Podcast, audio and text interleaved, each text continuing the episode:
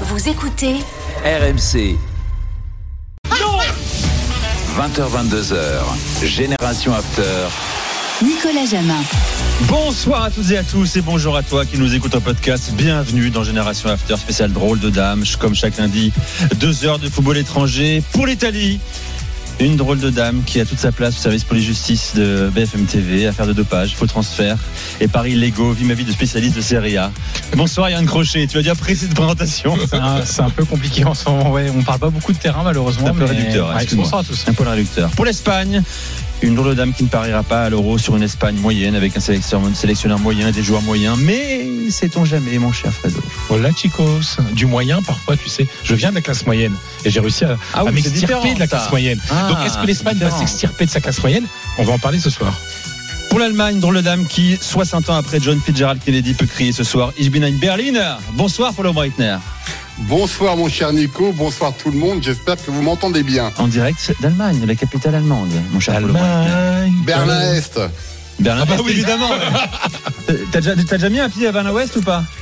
Ah mais ça non, c'est les pièges à touristes là, On... c'est- c'est c'est pas bon ça. Bon, et Julien Laurence nous rejoint pour l'Angleterre dans, dans quelques secondes, euh, bien sûr. De quoi allez-vous nous parler ce soir? Fred, je commence avec toi. Et bien justement, on va parler de cette classe moyenne, de cette Espagne qui s'est qualifiée avec un sélectionneur euh, qui ne revendique pas être un, foudre de guerre, avec euh, des joueurs euh, qui sont dans le creux générationnel d'une. Es- Voilà, c'est pas une grande Espagne, mais c'est une Espagne qui est pragmatique, qui ne pète pas plus haut que son cul et qui s'est logiquement qualifiée hier soir. On va parler aussi du nouvel entraîneur de CVI. Là aussi, c'est un, inconnu, hein, Diego Alonso. Euh, moi, je l'ai vu jouer, mais on parlera un petit peu de Diego Alonso. Et pour ses débuts, bah, samedi, il y a le Real Madrid. Mon cher Polo. Bon évidemment, la première de Nagelsmann fait la une des médias euh, allemands, il suffit juste d'allumer la télé pour voir qu'on ne parle que de ça, la victoire contre les États-Unis. Où en est la sélection allemande après cette première euh, victoire? Est-ce qu'on peut compter sur elle pour l'euro? On ne sait pas trop. Euh, on va parler aussi un peu de la VAR un petit peu et d'une proposition, en tout cas au niveau médiatique, de la, fédération allemande. Et donc, bah, on va aussi un peu parler tous ensemble, je crois, ce soir. Exactement. Johan. On va revenir sur la victoire de l'Italie contre Malte.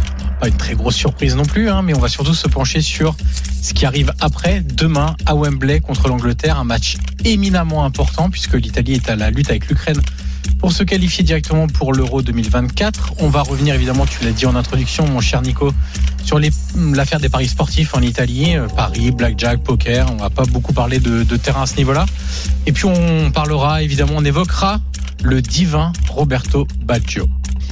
Et j'accueille, euh, mesdames, messieurs, Julien Laurence. Bonsoir Julien. Salut Nico, salut à tous. De quoi tu nous parles ce soir, Julien? Alors, Lyon en a parlé un petit peu, mais bien sûr, l'énorme Angleterre-Italie de demain soir à Wembley avec une, une place pour une, une qualification à l'Euro pour les Anglais, un match très important pour à, à beaucoup de à- sur beaucoup de points pour les Anglais. On parlera des Écossais qui eux sont déjà qualifiés euh, pour l'Euro. Ça leur arrive souvent. Ils étaient là lors du dernier Euro, ils seront encore là lors du prochain en Allemagne. Euh, et puis on va parler aussi tous ensemble, comme l'a dit Polo, de bah, du calendrier des joueurs, de ce que Virgil van Dijk euh, a dénoncé l'autre jour en disant que les joueurs jouaient beaucoup trop en ce moment. Et à 21h45, votre rendez-vous habituel du lundi soir, vous nous appelez le 3216, le cadre des auditeurs face aux drôles de dames, Fred, Julien, Polo, Johan. Vos questions, euh, elles y répondront. Et puis à 22h, comme tous les soirs, l'after, l'after foot, l'historique, avec Gilbert Brébois, non moins historique. Bonsoir Gilbert. Salut les gars. Ça va Canal historique en fait, c'est ça, l'after canal historique. Ouais. Bah, Vous serez le canal quoi vous alors? Euh, non mais moi, Toi, t'es canal historique moi, je suis aussi, canal historique. Bah Je oui. suis prêté, je suis prêté. Il n'y a qu'un canal ici. Là, je suis prêté. Faut arrêter d'essayer de distinguer génération Voilà, after, pas after. d'hierarchie. C'est horizontal. Voilà. En fait, c'est comme pour l'OM, en fait, c'est comme voilà, c'est on- collectiviste. on est qu'une seule équipe, hein. On On est met tout en commun. Ouais, c'est ça. exactement. Sauf les salaires, je crois. Ah, Dans les équipes de foot, euh, blanc, le la gêne. Ouais, Ah, ouais, j'ai rien dit.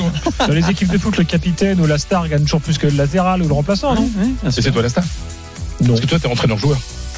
Bon, je sais pas, je Et vais. tous les sélectionneurs, capitaines. euh, Parfois intendant aussi, parfois. Parfois, il ra- il ramène à manger ou à boire à la rédaction. Bah, faut que je m'occupe de vous. Hein. Des graines aussi. C'est le Giroud. euh, C'est version c'est ça. Tu penses que tu. Il y a de la cristalline d'ailleurs au bureau là. Ah, Placement, placement de produit, tout va bien. Voilà. Pardon, je l'ai pas fait exprès. Faut que tu équilibres avec une autre marque, euh, on me dit Gilbert. Euh, je n'ai pas de Volvic. A-t-il au programme de l'After Gilbert à partir de 22h Bon, toute la semaine dernière, euh, on s'est dit qu'est-ce qu'on fait? Est-ce qu'on parle ou pas euh, des footballeurs qui ne réagissent pas euh, à ce qui se passe au, Proche-Orient? Et puis finalement, bah, vous avez bien vu que l'actualité nous a rattrapé. euh, Attal, Benzema, donc on va en parler ce soir. Avec justement cette question est-ce qu'il faut attendre d'eux qui se taisent, qui parlent, ou est-ce que finalement la liberté d'expression doit primer? On va débattre ce soir avec Daniel Riolo, avec Stéphane Guy. Les footballeurs sont-ils armés pour le faire? Souvent, ce sont les ados des post-adolescents. Bref, il y a plein de questions euh, sous-jacentes euh, à ce, Passionnant. à ce débat. Ce sera tout à l'heure euh, dans, dans l'after. Donc, euh, entre Benzema, Attal, Mbappé qui ne vient plus aux conférences de presse, Todibo qui a dû venir s'excuser aujourd'hui euh, à cause de la minute de silence de l'autre soir. Bref, euh, c'est dans l'actu. Et puis, on parlera de- des favoris à l'euro parce qu'on commence à connaître quand même doucement le plateau là.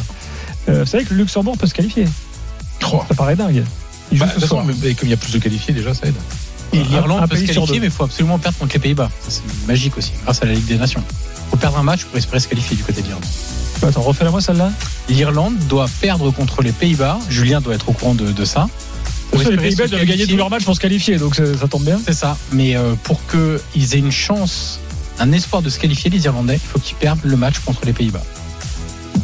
En raison des, vous savez, des, des, des, Sur la du classement de Ligue des Nations.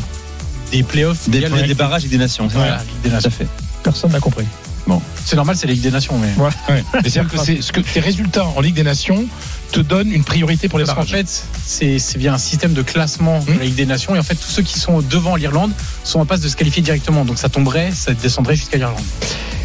On parlera également de l'Écosse avec euh, Julien euh, tout à l'heure. Et puis on a quand même une grande nouveauté ce soir, euh, Nico. C'est un événement, Gilbert. Événement pour la première fois, et désormais ce sera comme ça tous les soirs. L'intégralité de l'after des 20h sur YouTube en direct. Alors. On, a, on a des messages des, des auditeurs. Il y en a un là, l'Ivoirien de Colélie dit Ah bah j'écoute, mais ils font pas la mention de YouTube, je pense que c'est une erreur. Bah non, c'est pas une erreur. On Tu voulait l'annoncer ce soir parce que c'est un événement, euh, Gilbert, Ouais. dans l'histoire de l'After. Ouais. L'After devient une émission de télé, on peut le dire ainsi. Sur la chaîne YouTube de l'After. Euh, qui a déjà 100 000 abonnés. Euh, donc Ah ouais. on sera là. Oubliez Twitch hein, pour l'After. Euh, nous, c'est YouTube désormais. Gilbert, et puis c'est un avantage considérable à l'international. surtout. Oui, parce que Twitch, est- c'était uniquement franco-français, Géolocalisé. géobloqué, géolocalisé. Alors que sur la chaîne YouTube, vous qui nous écoutez au Canada, euh, par exemple, je sais pas, au Maroc, je des pays francophones, euh, au hasard, au Sénégal, au Liban, beaucoup de rien. Français qui sont dans- notamment les en expatriés. Extrême-Orient, des expats. Ouais. Moi, je reçois souvent des messages sur Twitter de gens qui sont euh, qui sont très très loin, quoi. Et ben maintenant, vous pouvez avoir l'after en direct euh, sur vos écrans, euh, de- sur votre télévision du salon, Après, Voilà. ce qui est bien, c'est qu'on a des télé connectées. on, on est des voix de radio, mais on, est, on a aussi des physiques euh, de télé. Donc c'est bien qu'on soit. J'allais dire l'inverse. C'est la première émission de télé et des physiques de radio. C'est pas mal. Non, moi je. C'est un, c'est un vrai slogan. Ça, pourquoi pas. Non, la première faut- émission de télé faut- avec faut- des physiques de radio. Soyons lucides sur nous-mêmes, Fred. La première émission sans cheveux aussi. Émission sur le c'est vrai que là, c'est. toi, Ah ouais, d'accord. Parce qu'en plus, tu fais Ah oui, puis, euh, Non, mais il est bouboute. Et encore, Polo n'est pas à l'image. Hein. Heureusement, heureusement que Julien et moi sommes là. Quoi. Même, même si Julien, ça commence à. hein. Ouais. Je l'ai vu On la semaine dernière. On l'a vu la semaine dernière. Donc voilà, euh, l'after, euh, l'after est sur YouTube. Euh, C'est extrêmement simple pour ça. Vous faites arrobase after du 6 foot et vous tombez sur la chaîne YouTube de l'after. On sera là tous les soirs de 20h à Mais minuit. qu'est-ce qu'il dit Florent Abadi, Fred. Armel Le Boulard Ça s'appelle de l'humour. Ah alors ça tu le sais, hein, moi t'es habitué Fredo, hein, tu vas voir. hein. Ah, je déconne, Fred. Ah, ça va, merci. Des Florent. critiques. Voilà. Bon euh, et des boutades. Merci Gilbert. Après, il faut qu'on se concentre quand même, parce que si on regarde tous les messages en même temps dans le studio, Mais je compte sur vous les gars. Il faut savoir que les, messages défilent Voilà, sur, sur les les murs murs de notre studio. Voilà. Exactement. Gilbert, à, À tout à l'heure à 22h. À tout à l'heure pour l'after. C'est parti pour Génération After spécial. Drôle de dame. Johan, Julien, je commence avec vous.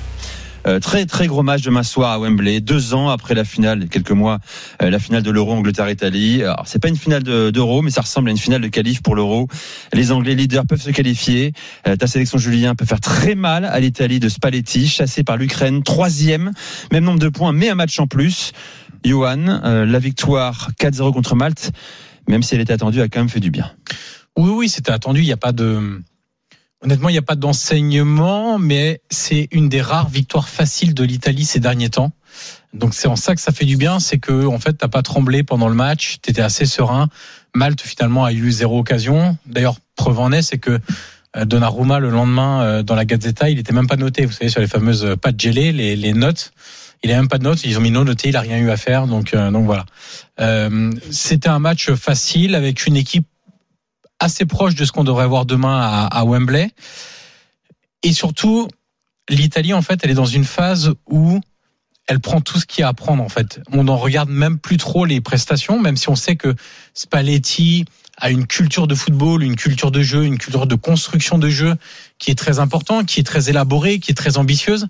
Mais là, on est dans l'urgence du résultat, en fait. L'urgence, c'est se qualifier pour l'Euro Mm. parce que tu n'as pas fait la Coupe du Monde. Il n'y aurait pas eu cette histoire de on n'a pas fait la Coupe du Monde du côté de l'Italie.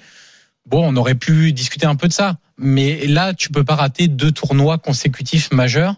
Donc l'urgence, c'est de gagner. Si demain, à Wembley, ils jouent extrêmement mal, que Donnarumma fait cinq arrêts décisifs et qu'ils marquent sur leur seule occasion, ça conviendra à tout le monde, en fait.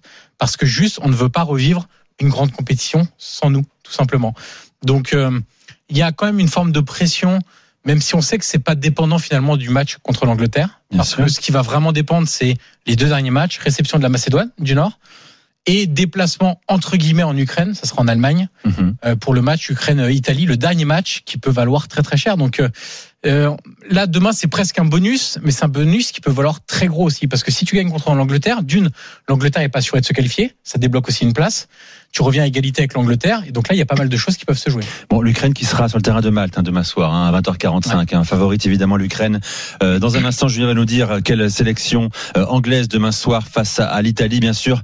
A priori, Southgate euh, devrait euh, envoyer l'équipe A, bien sûr, pour ce match euh, pas décisif, mais presque pour la qualification pour l'Euro 2024. Vous écoutez Génération After spécial drôle de dame. On revient dans un instant avec Fred Hermel, euh, Crochet, Julien Laurence et Polo Breitner. À tout de suite. RMC jusqu'à 22h. Génération After.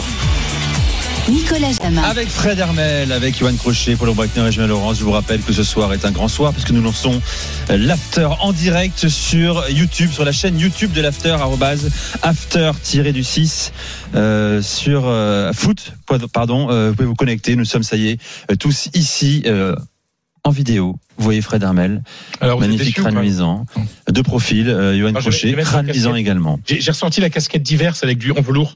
Il commence à faire froid là. La mauvaise nouvelle, t'as raison, la mauvaise nouvelle, c'est qu'on ne verra jamais, en tout cas, ouais, Julien Laurence. C'est bien dommage de ne pas Si, profiter je vais du venir physique euh, maintenant. Si c'est sur YouTube. intelligent de Julien. Laurence. Tu vas venir plus souvent maintenant Le mec, dès qu'il Ah oui, sur YouTube, ça, peut- évidemment. En espagnol, c'est qu'on appelle ça On appelle ça chupar camara.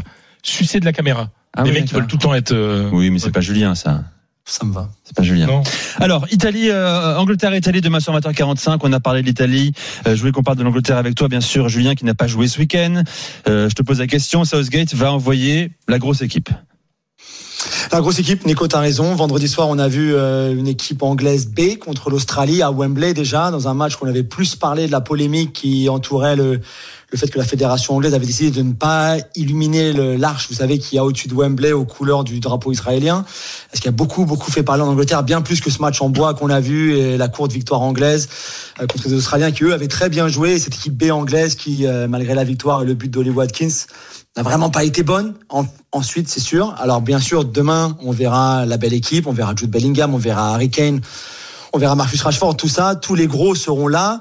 Ça reste un match très important, Johan l'a dit, dans l'optique de la qualification, déjà, pour commencer, mais ensuite aussi parce qu'on attend toujours de cette équipe anglaise qui, comme Polo le rappelle à chaque fois, est championne du monde des éliminatoires et des matchs amicaux. Mhm. Et ben, des belles performances dans ce genre de match-là, contre des équipes qui, potentiellement, elles pourraient rencontrer ensuite dans un Euro, dans un Coupe du Monde. On veut voir, on- dans une Coupe du Monde, on veut voir comment Jude Bellingham sera avec les Anglais pour voir par exemple dans quel système euh, Gareth Southgate, le Sylvain Ripoll anglais, le, le mettra. Est-ce qu'on le fait jouer pareil comme au Real? Est-ce qu'on le fait jouer différemment? Qu'est-ce que tu mets autour de lui dans cette équipe-là?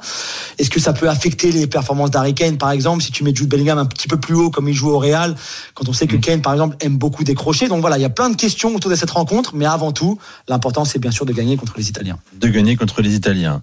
Euh, côté italien, euh, t'as une idée de la compo ou pas, Johan? Avec le micro, tiens. Ce qui va changer avec le, le match contre Malte, notamment arrière droit, sera Di Lorenzo, logiquement, le capitaine de Naples, euh, qui est un joueur très important maintenant de la sélection. Euh, ce qui va sans doute évoluer, c'est le milieu de terrain. On ne sait pas encore dans quelle proportion, mais là, euh, contre Malte, il y avait donc Locatelli devant la défense, avec Barella à droite et Bonaventura à gauche. Euh, Bonaventura, j'ai du mal à le voir remis contre l'Angleterre parce que c'est un retour en sélection et donc euh, il y a des joueurs qui me semblent un peu plus adaptés à un match de, très haut niveau, Euh, notamment, je pense, David Fratesi, euh, qui a fait une très belle entrée contre Malte, qui marque. D'ailleurs, c'est euh, Sur les matchs les plus récents, c'est le meilleur buteur de l'Italie, milieu de terrain. Quatre buts sur les trois derniers matchs, euh, doublé contre l'Ukraine, euh, but contre les Pays-Bas de mémoire et but encore euh, contre Malte. Euh, c'est un joueur aussi qui amène beaucoup de d'impact, de, de, de, de volume de course, de projection, et donc contre les Anglais, ça va être très important. Euh, et peut-être devant la défense, Cristante plus que Locatelli. On verra comment ça va s'organiser parce que Cristante a un petit peu plus d'expérience et surtout il y a un truc qui va être très important. On sait qu'une des forces de l'Angleterre depuis pas mal de temps, c'est le jeu aérien, notamment sur coup de pied arrêté. Or, Cristante, notamment à la Roma, est un joueur très important dans le jeu aérien, aussi bien défensif qu'offensif, où il est capable aussi de, de reprendre des ballons sur les corners offensifs. Donc, j'imagine qu'un Cristante qui n'a pas du tout joué contre Malte a peut-être été préservé pour le match de demain soir à Wembley. Dernier point, l'attaque. Euh, Moiskin, ça a été compliqué contre Malte, euh, vraiment compliqué. Alors, nous, on n'est pas technicien, donc euh, il faut avoir l'humilité de d'essayer de comprendre les choix des techniciens. Euh, moi, j'ai j'ai du mal avec Moiskin sur un côté. Or, Allegri l'a fait jouer sur un côté. Roberto Mancini l'a fait jouer sur un côté, Luciano Spalletti le fait jouer sur un côté. C'est que ça veut dire quelque À Paris, chose. jouer dans l'axe. hein. Ouais, à jouer dans l'axe, mais ça veut dire quelque chose que les, les entraîneurs le mettent sur le côté. Ça peut pas être juste un Mhm. caprice comme ça d'un entraîneur. Il y en a trois qui le mettent sur un côté. Je pense que ce qu'ils aiment chez Moiskin, c'est les 1 contre 1. Cette faculté à être puissant, rapide, pas immensément technique, mais rien qu'avec puissance, rapidité, tu peux faire des différences sur le côté que tu ne fais pas forcément au poste de numéro 9 quand tu es bien tenu par un défenseur. Je pense que c'est ça. Sauf que c'est compliqué. C'est pas. hum, c'est pas l'immense joueur de 1 contre 1. On n'est pas sur les meilleurs joueurs d'Europe, du monde à ce poste-là. Et donc, Berardi à droite semble assez certain. On espère du côté de pas mal de supporters de l'Italie voir Raspadori mis sur le côté gauche, comme la deuxième mi-temps contre Malte, où il a basculé Keane dans l'axe et Raspadori à gauche. Et dans l'axe, à ce moment-là, euh, ça serait euh, plutôt euh, Scamacca, par exemple, puisque le malheur étant de l'Italie, c'est que non seulement tu es dans des matchs très compliqués où tu as une obligation de résultat, et en plus tu as beaucoup de blessés notamment offensivement, ou un joueur comme Retegui, qui aurait été dans le combat contre les Anglais, que j'aurais bien aimé y voir contre les Anglais, Mhm. avec cette grinta argentine, etc. Bah, il est blessé, donc euh, compliqué. On nous demande sur le chat de YouTube, euh, de la chaîne YouTube de, de l'After, Verratti sera-t-il un jour rappelé en sélection italienne?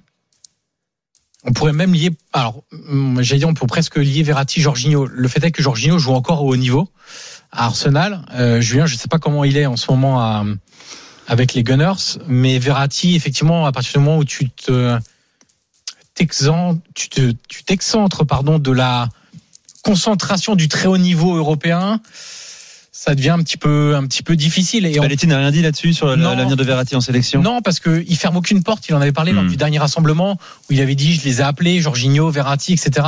Donc tu sens qu'il ferme pas la porte, mais tu sens qu'aussi il a besoin de joueurs un petit peu différents maintenant. Le double playmaker Jorginho Verratti de Roberto Mancini qui avait très bien marché en 2020, 2021 et les années précédentes, c'est plus possible avec Je l'évolution. je veux bien votre avis là-dessus, les dans le dame, notamment Fred et Polo. Euh, un joueur qui décide euh, d'évoluer en Arabie Saoudite, euh, doit-il être encore considéré comme un joueur compétitif au plus haut niveau international? Alors, je vais donner la réponse de, euh, qui est claire de Luis de la Fuente, qu'on va évoquer tout à l'heure, le Mhm. sélectionneur espagnol. Laporte, Ébric Laporte, était titulaire avec l'Espagne les deux matchs décisifs Mhm. pour la qualification. Il joue en Arabie Saoudite.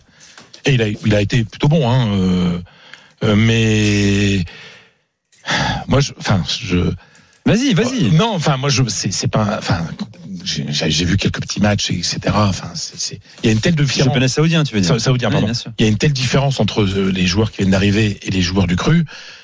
Enfin, je veux dire, Surtout je- le rythme, en fait. C'est le rythme, Et- en fait. Le problème, c'est que là, on est en début de saison. Mais euh, on va voir en fin de saison et l'année prochaine s'il est encore là. Enfin, tu vois, je pense que Quand tu vas finir par prendre le rythme Euh, du championnat euh, saoudien du- bah et t'éloigner progressivement du rythme du football européen. Après, il peut y avoir une chose qui peut jouer, c'est qu'en fin de saison, avec une intensité moins importante, peut-être qu'ils seront moins cramés Ouais. et tu peux récupérer de l'énergie avec une vraie préparation avant l'euro. Oui. Peut-être ça oui, peut-être. Oui, parce que comme on va parler tout à l'heure de, de l'accumulation de matchs, peut-être qu'ils seront un peu moins fatigués. Qui voulait réagir, Polo ou Julien? Non, c'est moi, c'est moi, juste sur Jordan Henderson, qui, euh, qui en plus lui a signé pour Al Eh oui. Qui, est, qui est pas non plus un Eh des oui. plus gros clubs. Il est encore appelé par Southgate. Alors, il s'est fait siffler par Wembley, par tout Wembley en plus dans, dans l'équipe B. Il était capitaine de l'équipe B euh, vendredi soir. Il a un petit peu mal réagi après parce que les Anglais considèrent qu'il est parti pour l'argent. Et c'est vrai qu'il a euh, plus que triplé son salaire en partant là-bas. Mais et pour l'instant, Southgate aime encore le fait qu'il soit expérimenté, qu'il soit, qu'il ait un rôle important dans le vestiaire, plus que le fait qu'il ne joue plus dans un grand championnat. Bon, Euh, à l'Etifak, club entraîné par Steven Gerrard, euh, qu'il a retrouvé euh, sur place. Exactement. Polo, ton regard là-dessus, toi, tu sélectionnerais un joueur qui a 28, 30 ans, 30 ans comme Verratti, fait le choix d'évoluer en Arabie Saoudite? Bah, c'est difficile à long terme. Tu peux euh, le récupérer ça. au début, etc. Mais sur le, à moins que que le championnat devienne très très compétitif au bout de deux trois ans, c'est très difficile de les euh, de les récupérer comme ça. Euh, L'Allemagne a la chance entre guillemets de ne pas avoir de joueurs, de de, de pas avoir ce, ce ce cas de figure. Donc ça va. Mais euh, bah voilà, c'est un peu euh, c'est un peu délicat quand même. un peu délicat quand même. Bon, voilà pour euh, le sujet. Hein. Posez vos questions sur la chaîne euh, YouTube euh, de l'After. Et puis je vous rappelle ce rendez-vous traditionnel, plus artisanal, 21h45. Le 32-16. Oui, le téléphone marche encore, Fredo. Vous nous appelez, vous posez vos questions à Apollo, Fred, Johan et Julien, euh, comme tous les lundis soirs Juste sur Génération ça a été aussi un débat aux Pays-Bas. Ah, On en pour parlera tout à l'heure pour Wijnaldum. Bien sûr.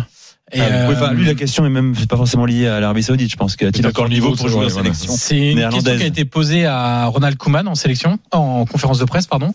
Et Ronald Koeman euh, a laissé entendre que euh, ça dépendrait de ses prestations. Et visiblement, Gerrard avait envoyé un, un message à Koeman pour lui dire que Wijnaldum euh, était en forme. D'accord, très bien. Mais, mais est-ce que les, je, je- rapide, est-ce que les, les sélectionneurs vont envoyer des, des gens pour voir les matchs en Arabie Saoudite pour euh, superviser leurs joueurs? Ils vont regarder à la télé. Ouais, c'est pas pareil. Hein. Bah, tu Il y vois, a beaucoup plus de matchs à la télé que qu'avant Oui. qu'avec des joueurs Mm. qui avec des gens qui voient les matchs en direct. hein. Bon, euh, Il y a le téléphone aussi. Il se renseigne, il voit les, il y a des choses qui se passent. Et puis euh, le mythe, le mythe des sélectionneurs qui envoient des scouts un petit peu partout. Je peux vous assurer qu'en Allemagne, il y a eu des débats très importants parce qu'il y a une escouade euh, à l'époque de Joachim Löw euh, qui était censée faire des rapports très importants sur tout ce qui se passait. Par exemple, là je sors un peu du sujet, pas forcément des joueurs, mais des équipes en Amérique du Sud. Et Joachim Löw, dès que les rapports arrivaient, les mettait à poubelle. Donc euh, Ah oui. vous savez. euh, c'est. autre chose. ouais. Polo, tu gardes la main. C'est l'heure de la première minute de la soirée. Elle est pour toi. On envoie la musique, Toto.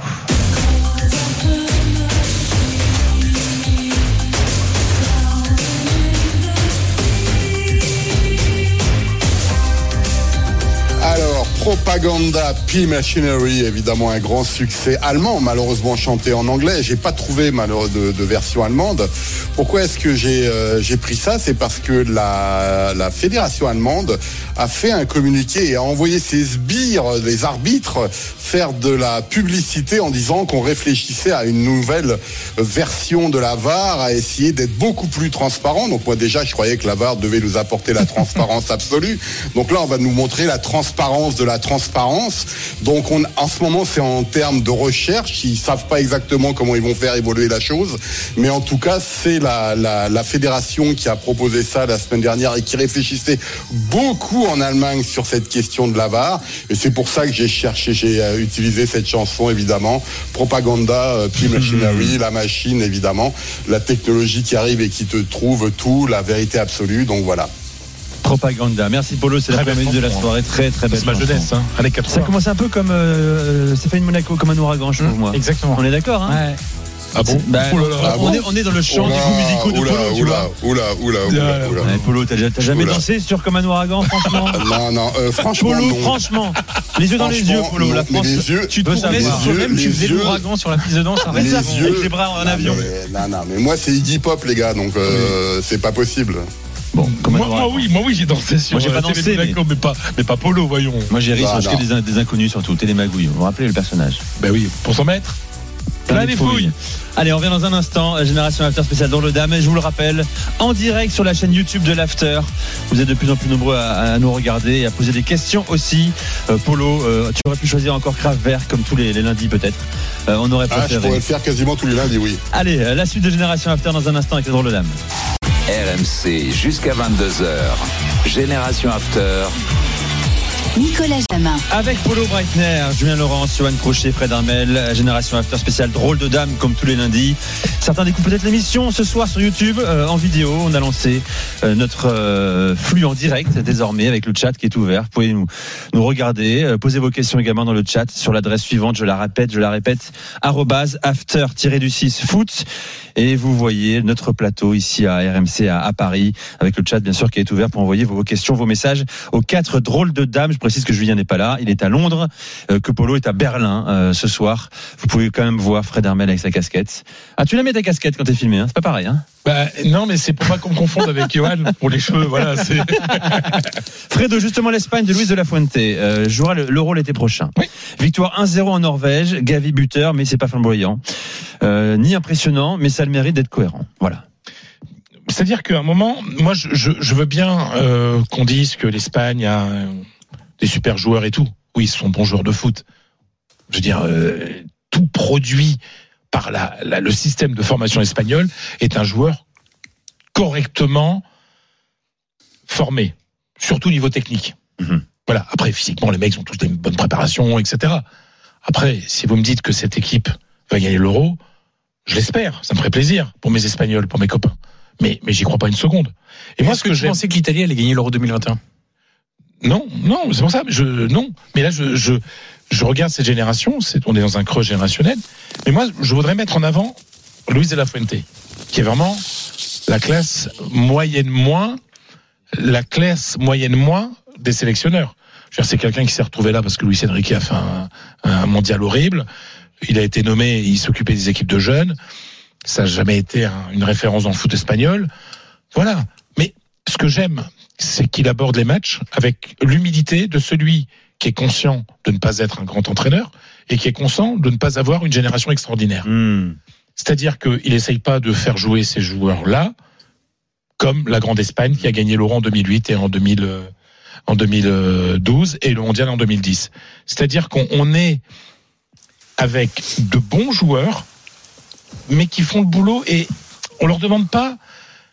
Il n'y a pas un dogme derrière, on leur demande pas de jouer d'une manière euh, tout le temps, la même manière, avec une idée fixe, etc. C'est-à-dire que l'erreur de Luis Enrique, et qui a souvent été commentée en Espagne, c'est qu'il n'y avait pas de plan B. On joue comme ça et c'est tout. Luis de la Fuente, il s'a- il s'adapte. Il s'adapte aux Ouais. circonstances. Et moi, je voudrais simplement reprendre le 11 de demain. Pour vous dire, alors certes, il y a des blessés. On en reviendra en deuxième période. et ça- Il n'y a pas Pedri, il n'y a pas Lamine Yamal. Du 11 d'hier. hein. Le, mon- le 11 d'hier, c'est un match décisif. C'est en, c'est en Norvège, une victoire de l'Espagne qualifiée l'Espagne, ce qui n'était pas rien. Unai Simon, bon gardien, bon gardien. Carvajal, latéral droit, c'est quand même la fin de sa carrière. La charnière centrale, c'est deux Français naturalisés, avec, avec un à la porte qui joue en Arabie Saoudite. Et quand le Normand est, est changé à la mi-temps parce qu'il avait pris un jaune la première période, euh, son remplaçant c'est David Garcia qui est à Osasuna. Mm. Voilà. Euh, Fran Garcia qui vient d'avoir, qui vient d'arriver au Real, c'est un bon petit joueur. Enfin, c'est pas un foudre de guerre. Au milieu de terrain, vous avez Gavi qui va sûrement devenir un grand joueur, mais pour l'instant, ça n'est pas encore. Rodri, Rodri, c'est le top à son poste, ça on est d'accord. Fabien Ruiz, Fabien Ruiz qui est remplaçant au Paris Saint-Germain. Ferran Torres qui est remplaçant plus au Barça. En tout cas, c'est pas un titulaire euh, incontournable. Ansu Fati qui est dont le Barça qui jouait plus au Barça qui est parti à Brighton. Et puis la star maintenant de l'équipe, meilleur buteur et, et capitaine Morata qui est en train de faire un très bon début de saison à l'Atlético. Mais et je parle euh, aussi de l'expérience de Morata à la Juve, c'est un joueur qui ne s'est jamais imposé dans un grand club européen. Imposé, c'est-à-dire rester 5 ans en étant Oui, incontournable. oui, il a, Non. beaucoup, il a beaucoup bougé, mais tu C'est sais un, quoi c'est un très bon buteur, c'est un très bon joueur. Italie, on aimerait bien l'avoir, Morata. Oui, on est d'accord, mais je veux dire, euh, c'est c'est pas un très grand joueur. Fred, tu me dis quoi là en fait? L'Espagne n'a absolument aucune chance J'ai pas dit ça. de gagner l'Euro J'ai dit que l'Espagne a conscience, avec deux de la Fuente, d'être à un niveau, on va dire, d'être dans le, le ventre mou du football européen, dans, dans la classe moyenne.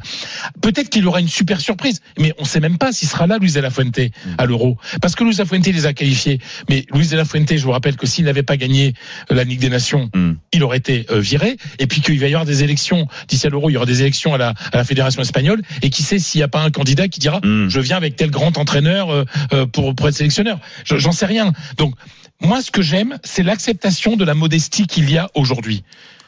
Et ça, C'est peut-être un point de départ. ben, c'est un point de départ bon. pour avoir une bonne surprise. Yo. Alors deux remarques, euh, enfin ou deux questions, je sais pas trop comment le formuler. La première, est-ce qu'il y a beaucoup de sélections nationales qui peuvent avoir un milieu de terrain Gavi, Pedri, Rodri? Ah, ça, non, on non, peut se poser la question. Hmm. Mais, Ah, mais- la, mais- la réponse non. On est quand même sur un milieu de terrain majeur. Rodri, oui. Alors, avec Ga- Gavi, on- on va devant attendre. eux? Attends, Johan après Avec combien d'années devant eux Encore ça aussi Oui, qui est oui. intéressant. c'est que tu construis là vraiment quelque chose sur la durée avec ces mecs-là. On est d'accord. Euh, la deuxième, c'était une question. Pau Torres, il devient quoi? Pau Torres. Euh... Il joue un peu à Villa, hein. il joue pas mal. mais Ouais, Ouais, ouais, parce qu'il a, parce que moi, ça m'étonne, en fait, euh, mais mais ouais, il a Villa maintenant, ouais, mais c'est- mais c'est pas non plus un. Mais il est pas français. Oui, il est Ouais, pas- tu vois. enfin, tu vois, pas le, défense. le Ouais, je suis. Torres, Et, et Nacho, et Nacho. le, le Normand Pau Torres ou euh, Laporte Pau Torres, tu choisis lequel? Moi, je suis pas sûr d'aller vers les Mhm. deux Français forcément. Mhm. Non. Euh, et Mais troisième je sais pas chose, pourquoi Luis de la Fuente ne fait pas jouer. en fait, la troisième chose, c'est que, en fait, l'Espagne nous a très mal habitués On est d'accord. pendant. C'est quoi C'est six ans? C'est six Six ans, c'est une période incroyable. C'est une période incroyable. Et en fait, il ne faut surtout hein. pas évaluer l'Espagne en pensant ce qu'elle a été pendant six ans où c'était extraordinaire. C'est comme si on jugeait euh, le Brésil avec le passé extraordinaire du Brésil.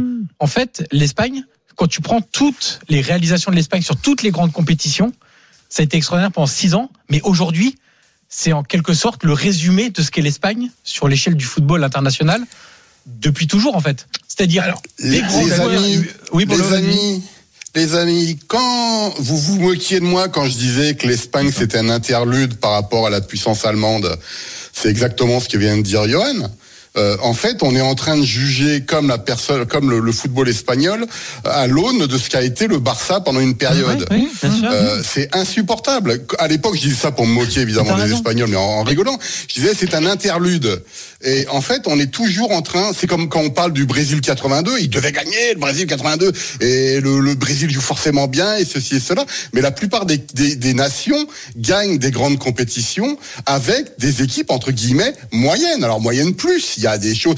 C'est surtout des équilibres. Ce sont aussi des équipes qui peuvent se trouver pendant les tournois. C'est Ah, quelque chose qu'on oublie tout le temps.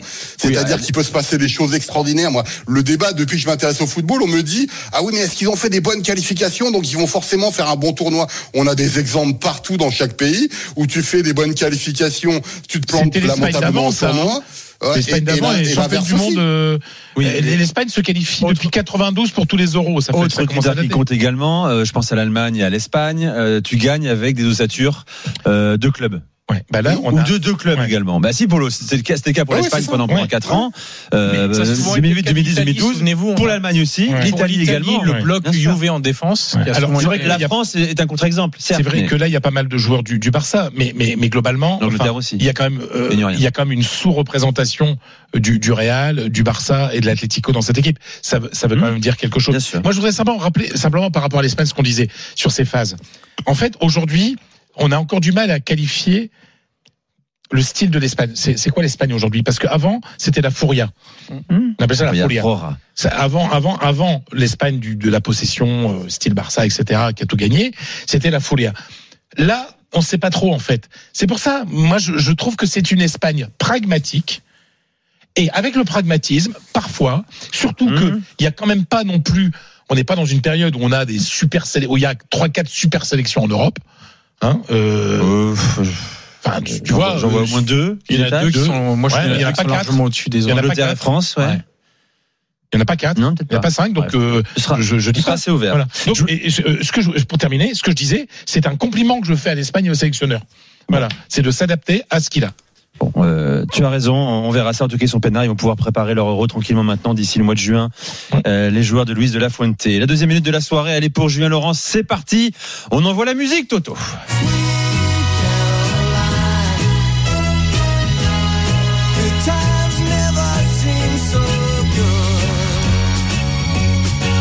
Sweet Caroline, bien sûr, Neil Diamond, cette chanson que vous connaissez tous, bien sûr. Hein, Je pense qu'on est sur une des chansons les plus feel de l'histoire de la musique, je pense.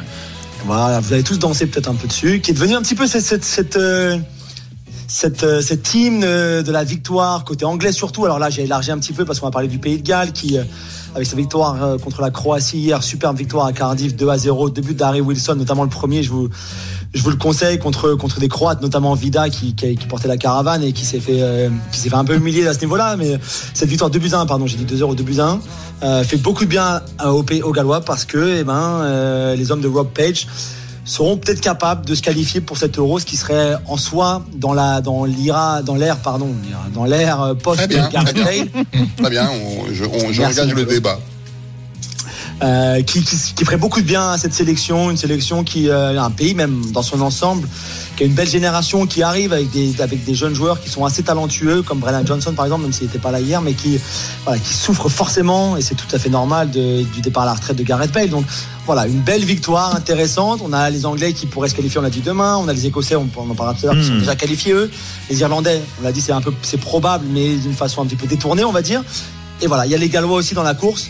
Et pour eux, vraiment, une qualification pour cet euro-là serait, euh, serait assez magnifique en soi. Donc voilà, sur Caroline, peut-être pour eux aussi. Ce serait magnifique pour Julien Laurent. Ce sera le jackpot, messieurs, dames, euh, l'euro l'été prochain. S'il envoie quatre sélections. Julien ah ouais, Laurent, pareil. Hein. Il va falloir se dédoubler, Julien Laurence, quoi. Le, enfin, le cloner pour euh, toutes tes collaborations. Julien, tu restes avec nous, bien sûr. Les drôles de dames sont là jusqu'à 22h dans un instant. On part de l'Allemagne. La Nagelsmann Mannschaft de Polo Breitner.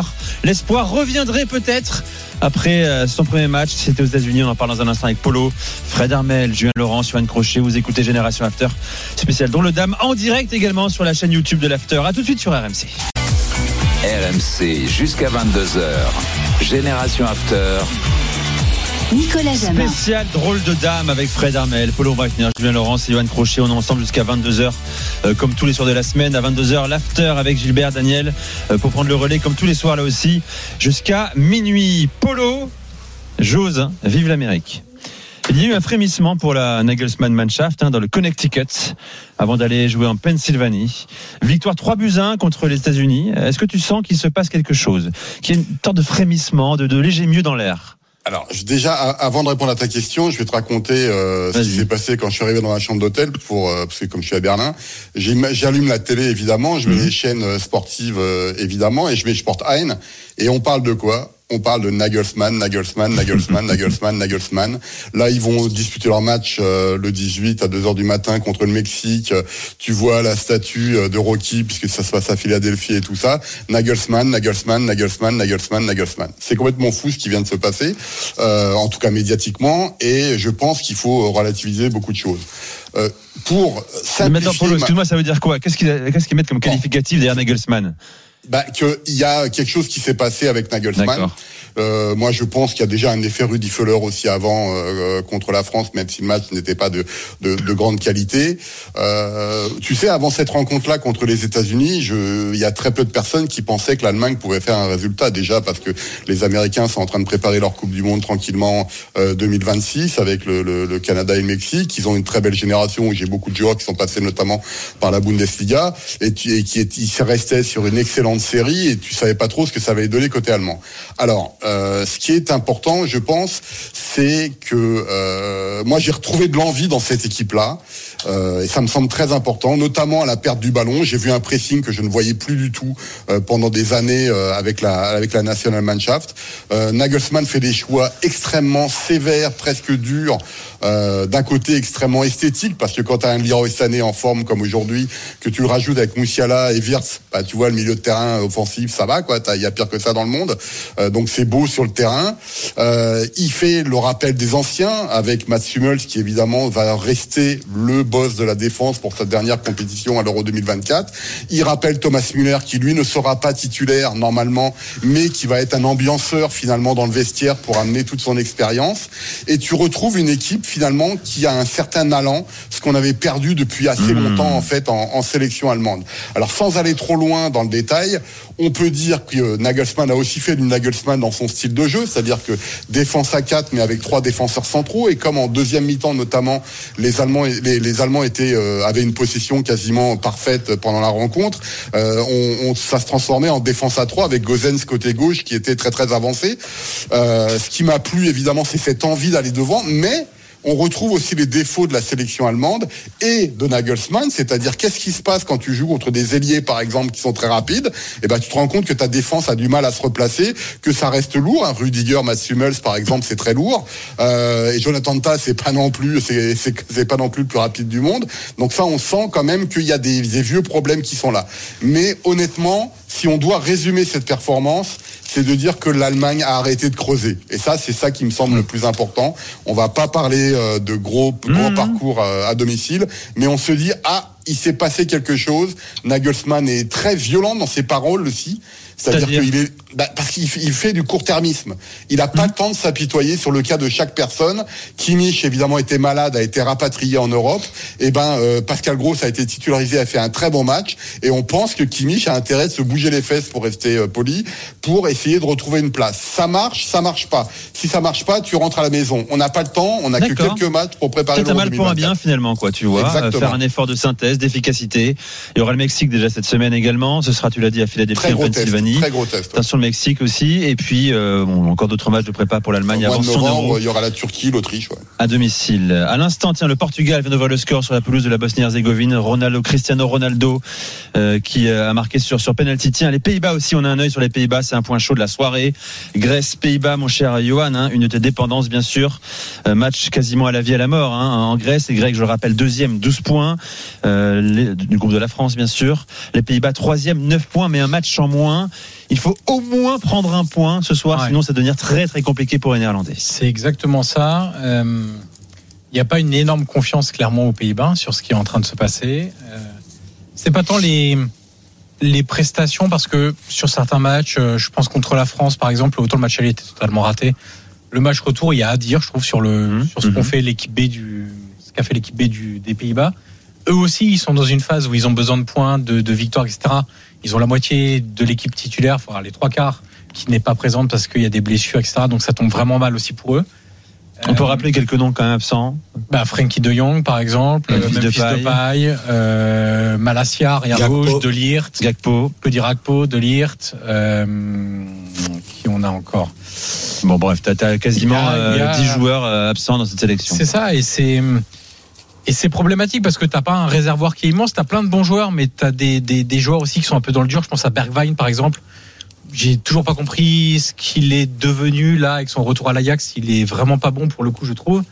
Donc euh, il faut absolument prendre un point et derrière tu auras des matchs euh, plus abordables. D'autant plus si euh, l'Irlande doit perdre euh, pour pouvoir espérer se qualifier, ça ça peut avantager sur les deux derniers matchs. Pays-Bas, Irlande et Gibraltar, Pays-Bas. Ça vous ferait mal de pas voir les Pays-Bas à l'Euro, pas les gars? Non.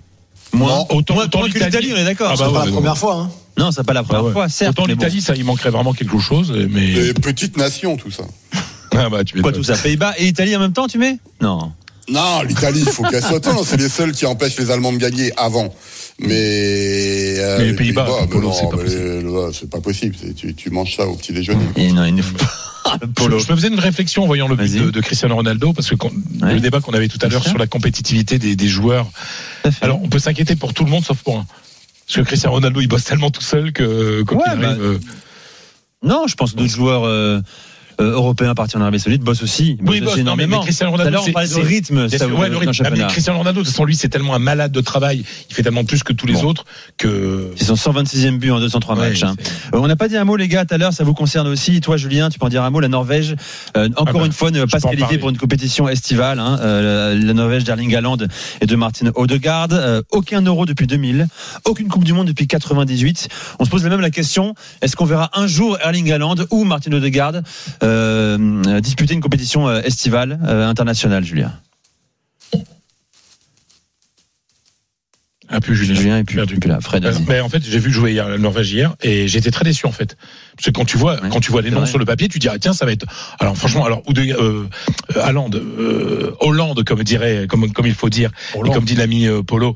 euh, On est sûr de le pauvre, il a pas eu de ballon Ouais. hier, donc euh, c'est tellement. euh, on peut on peut rien lui reprocher. Par contre, Martin Odegaard, franchement, moi j'ai, enfin moi j'ai revu le joueur. euh, que je voyais en Espagne aussi. Enfin, je veux dire, c'est c'est vraiment, c'est un peu trop léger, quoi. C'est voilà, c'est et c'est pas le leader. euh, Ah, Il a changé comme il a, il a changé, mais, mais franchement, dans le match d'hier soir, je te jure, enfin, tu, moi, je m'attendais à autre chose. Après, non, mais il dépend après- aussi des autres aussi. Ouais, mais, non, ouais, mais mais, a- mais même lui, tu vois, c'est pas, il est, il est pas, euh, et même sur les corners qu'il tirait, enfin, il n'apparaît rien, quoi. Enfin, je veux dire, c'est, j'étais hyper déçu. Et je- pour moi, l'Écosse a posé beaucoup plus de problèmes à l'Espagne euh, samedi. euh, que, que que hier la euh, la Norvège quoi donc euh, et puis défensivement la Norvège euh, son l'Espagne euh, met le but de Gavi là sur cafouillage monumental dans, dans la défense quoi donc euh, c'est à dire que c'est c'est Ce serait dommage quand même de jamais Bah oui, voir ouais, un ouais, mec ouais. comme Julien est de retour avec nous. Euh, Erling Haaland, on se posait la question à l'instant. La Norvège qui depuis euh, Ils vont, 2000 n'arrive pas à jouer un euro ni une Coupe du Monde depuis 98. Oui, mais ils vont y arriver. Ils ont une super génération. Ils ont des jeunes comme nous, ça, par exemple, à Bruges, qui, euh, qui vont être très forts.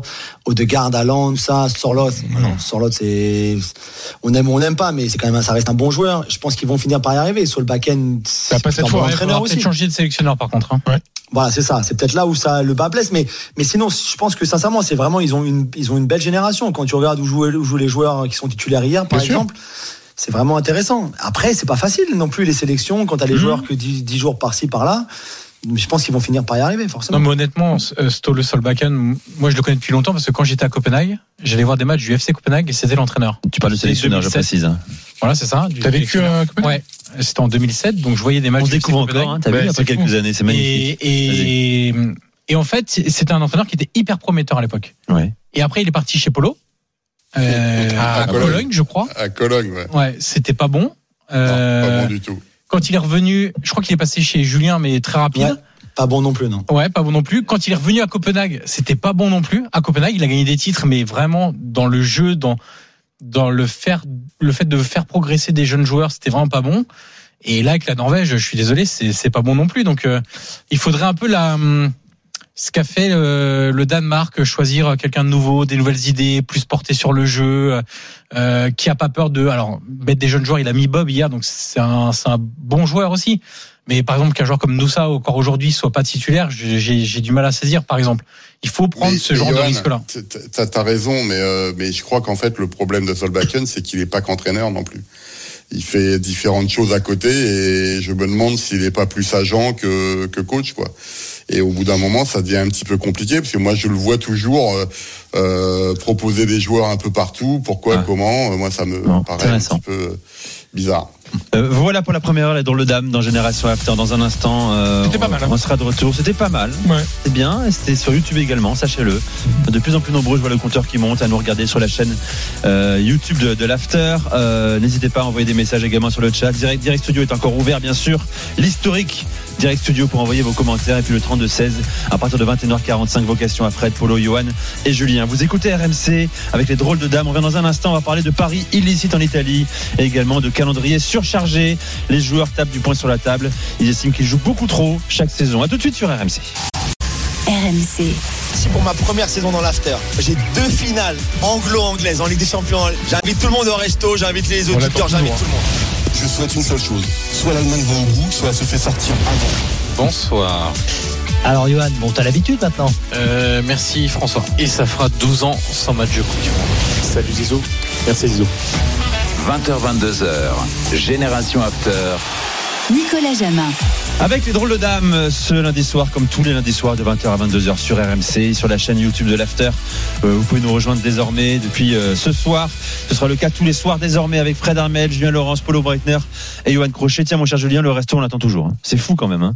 C'est-à-dire Non, qu'on mais- pense même plus, ça fait Ah, trois ans. je vais C'est expliquer une dernière fois. hallucinant, Non, mais- quoi.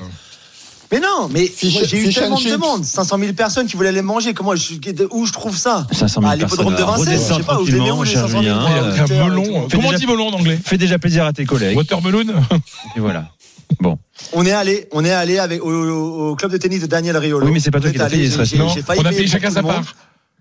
Bah oui, mais parce que vous, vous avez pitié de moi, donc euh, c'est pour ça. Et Kazar, je crois que Kazar allait payer, c'est le plus riche d'entre nous tous. Ça, mais même sûr. Kazar n'a pas voulu payer. Bien sûr. Mais, euh, J'ai sachez que sorti Julien est très plus rapidement que Julien. Toi, Polo? Ouais, j'ai sorti ma carte bancaire plus rapidement que Julien. Bon, t'avais payé pour toi C'est ça? Ouais. Ouais. D'accord. Alors messieurs, sujet euh, un peu plus lourd hein, dans l'actualité du football, euh, l'actualité du football en Italie. hein. on va tous y participer bien sûr, Mhm. vous-même hein, euh, depuis l'Espagne, l'Angleterre et, euh, et l'Allemagne. Johan, grosse tempête chez toi. Nouvelle affaire de paris sportif qui secoue euh, l'Italie. Attention, c'est peut-être juste les premières secousses d'un immense tremblement de terre. Je rappelle d'abord que les footballeurs pro en Italie n'ont pas le droit de faire des paris sportifs. Euh, football. Oui. Pour les compétitions FIFA, FIGC, donc la fédération La italienne, et. UEFA. Sur quelque équipe que ce soit, hein, et peu importe le match d'ailleurs, peu importe la division. Exactement. Pour l'instant, trois joueurs, pas n'importe lesquels, euh, sont dans les filets de la justice. On va faire un par un. Euh, euh, il faut expliquer bien ce qui se passe, que c'est un sujet important. Nicolo Fagioli, de la Juve, dont tu nous parles depuis maintenant un an et demi, qui a, fait, qui a émergé à la Juve, espoir italien, qui a même une sélection avec la nationale.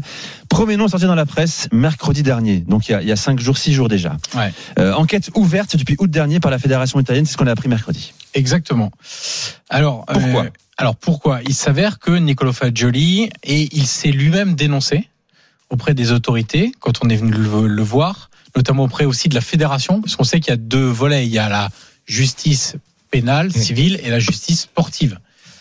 Euh, en fait, il a compris, Niccolo Fagioli, qu'il avait un problème avec les paris, les paris sportifs. Euh, qu'il a dépensé beaucoup d'argent. On parle aujourd'hui. C'est une addiction, tu veux dire Toujours attention, on met beaucoup de guillemets Hmm. sur Tout beaucoup de choses. On est très prudent, on va parler au conditionnel. Présomption d'innocence. Il aurait, mais et puis même sur des détails comme les mises qu'il aurait euh, engagées sur des sites de paris sportifs, on parle d'un million d'euros. Mhm. Donc on parle de montants extrêmement importants. Il a compris que effectivement il était devenu addict, D'accord. que c'était un problème. Il se fait suivre aujourd'hui par un spécialiste. Et comme le veut la procédure, quand on se fait suivre par un spécialiste, qu'on admet qu'on a un problème et qu'on accepte de se faire suivre et qu'on va même le chercher, on le demande, on a nos comptes qui sont euh, monitorés euh, sous tutorat en fait entre guillemets. Il peut pas dépenser un peu l'argent comme il veut et surtout si on voit des sommes qui partent dans les, on peut Il y a mettre une alerte, un- on dit attention, il est en train de retomber, quoi. Exactement. Donc ça, c'est très important. Je trouve que c'est une manière aussi intelligente de traiter Mhm. le, le, le problème. Euh, et Nicolo Fagioli, aujourd'hui, euh, c'est celui, c'est le cas le plus avancé parce que ça fait plus longtemps qu'on en parle, que les autorités sont avec lui, qu'il parle, qu'il discute, qu'il collabore. Euh, il collabore avec la fédération sportive italienne parce qu'on parlera de la justice. Bien sûr, dans un dans second un, temps. dans un second temps. Même aujourd'hui, on ne sait pas dans la justice civile. On parle que de la justice sportive, le, le terrain. En gros, qu'est-ce qu'il va avoir? Amende, suspension. C'est ça la vraie. On va parler question. des barèmes, justement. Euh, juste un juste un truc. Euh, Nicolo Fagioli. Aujourd'hui, il y a un système euh, qui s'appelle le patteggiamento, qui est dans toutes les affaires qui ont lieu sur le côté sportif. En gros, c'est est-ce que tu collabores avec la fédération italienne en leur disant bah oui, euh, j'ai déconné, voilà ce qui s'est passé, voilà sur quel site j'ai parié, euh, est-ce que j'en ai parlé à d'autres joueurs, euh, qui m'a mis en contact avec, euh, etc., etc. Et aujourd'hui, Fagioli, on estime dans la presse italienne que ça pourrait aller. Après, on va reparler du barème des sanctions à une suspension de 10 mois. Ce qui voudrait dire, en clair, que sa saison serait terminée. Euh, et deuxième chose, du côté de la fédération, on a la volonté pour Fagioli, mais aussi pour les autres qui sont amenés à être, on va, tu, tu vas en parler dans un instant, de pas vouloir en faire des exemples parce que ça, je trouve, c'est toujours une mauvaise idée, mais de pas non plus faire comme si c'était rien. Bon, alors justement, deux autres joueurs importants, euh, internationaux, qui ont dû quitter la sélection jeudi dernier. Sandro Tonali de Newcastle, bien sûr, dont on a beaucoup parlé cet été. Nicolo Zaniolo, euh, ancien de la Roma à Aston Villa aujourd'hui. Eux ont dû quitter, je le disais, la sélection euh, jeudi. Euh, deux enquêteurs en civil hein, sont même venus à Coverciano les- pour les interroger. Alors, en civil, mais avec une voiture des, Oui, des oui, carabinieri, donc on a bien on les a reconnus. c'était que c'était eux.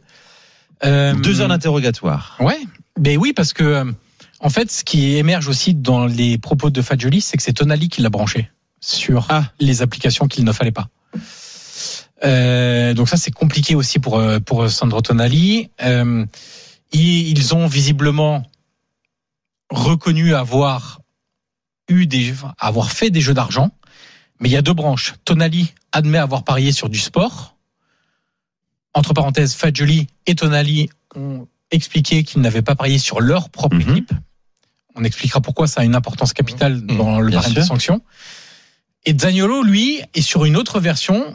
Zaniolo dit J'ai été sur des sites illégaux, mais pour faire du poker et, des bl- et du blackjack. Visiblement, ça Auquel cas, il ne serait pas sanctionnable. pas, pas, alors il serait sanctionnable le côté pénal, civil, parce que c'est des sites illégaux, Mais pas devant la justice mais sportive. pas devant la fédération, puisqu'on ne parle pas de paris sur des matchs. Mhm. Là, on parle juste de Bien sûr. faire usage de sites illégaux. Euh, ils sont, en fait, ils ont quitté le rassemblement. C'est la fédération qui a décidé de leur dire écoutez, vous n'êtes pas en situation de jouer des matchs importants. Nous, on joue notre Mhm. euh, avenir direct.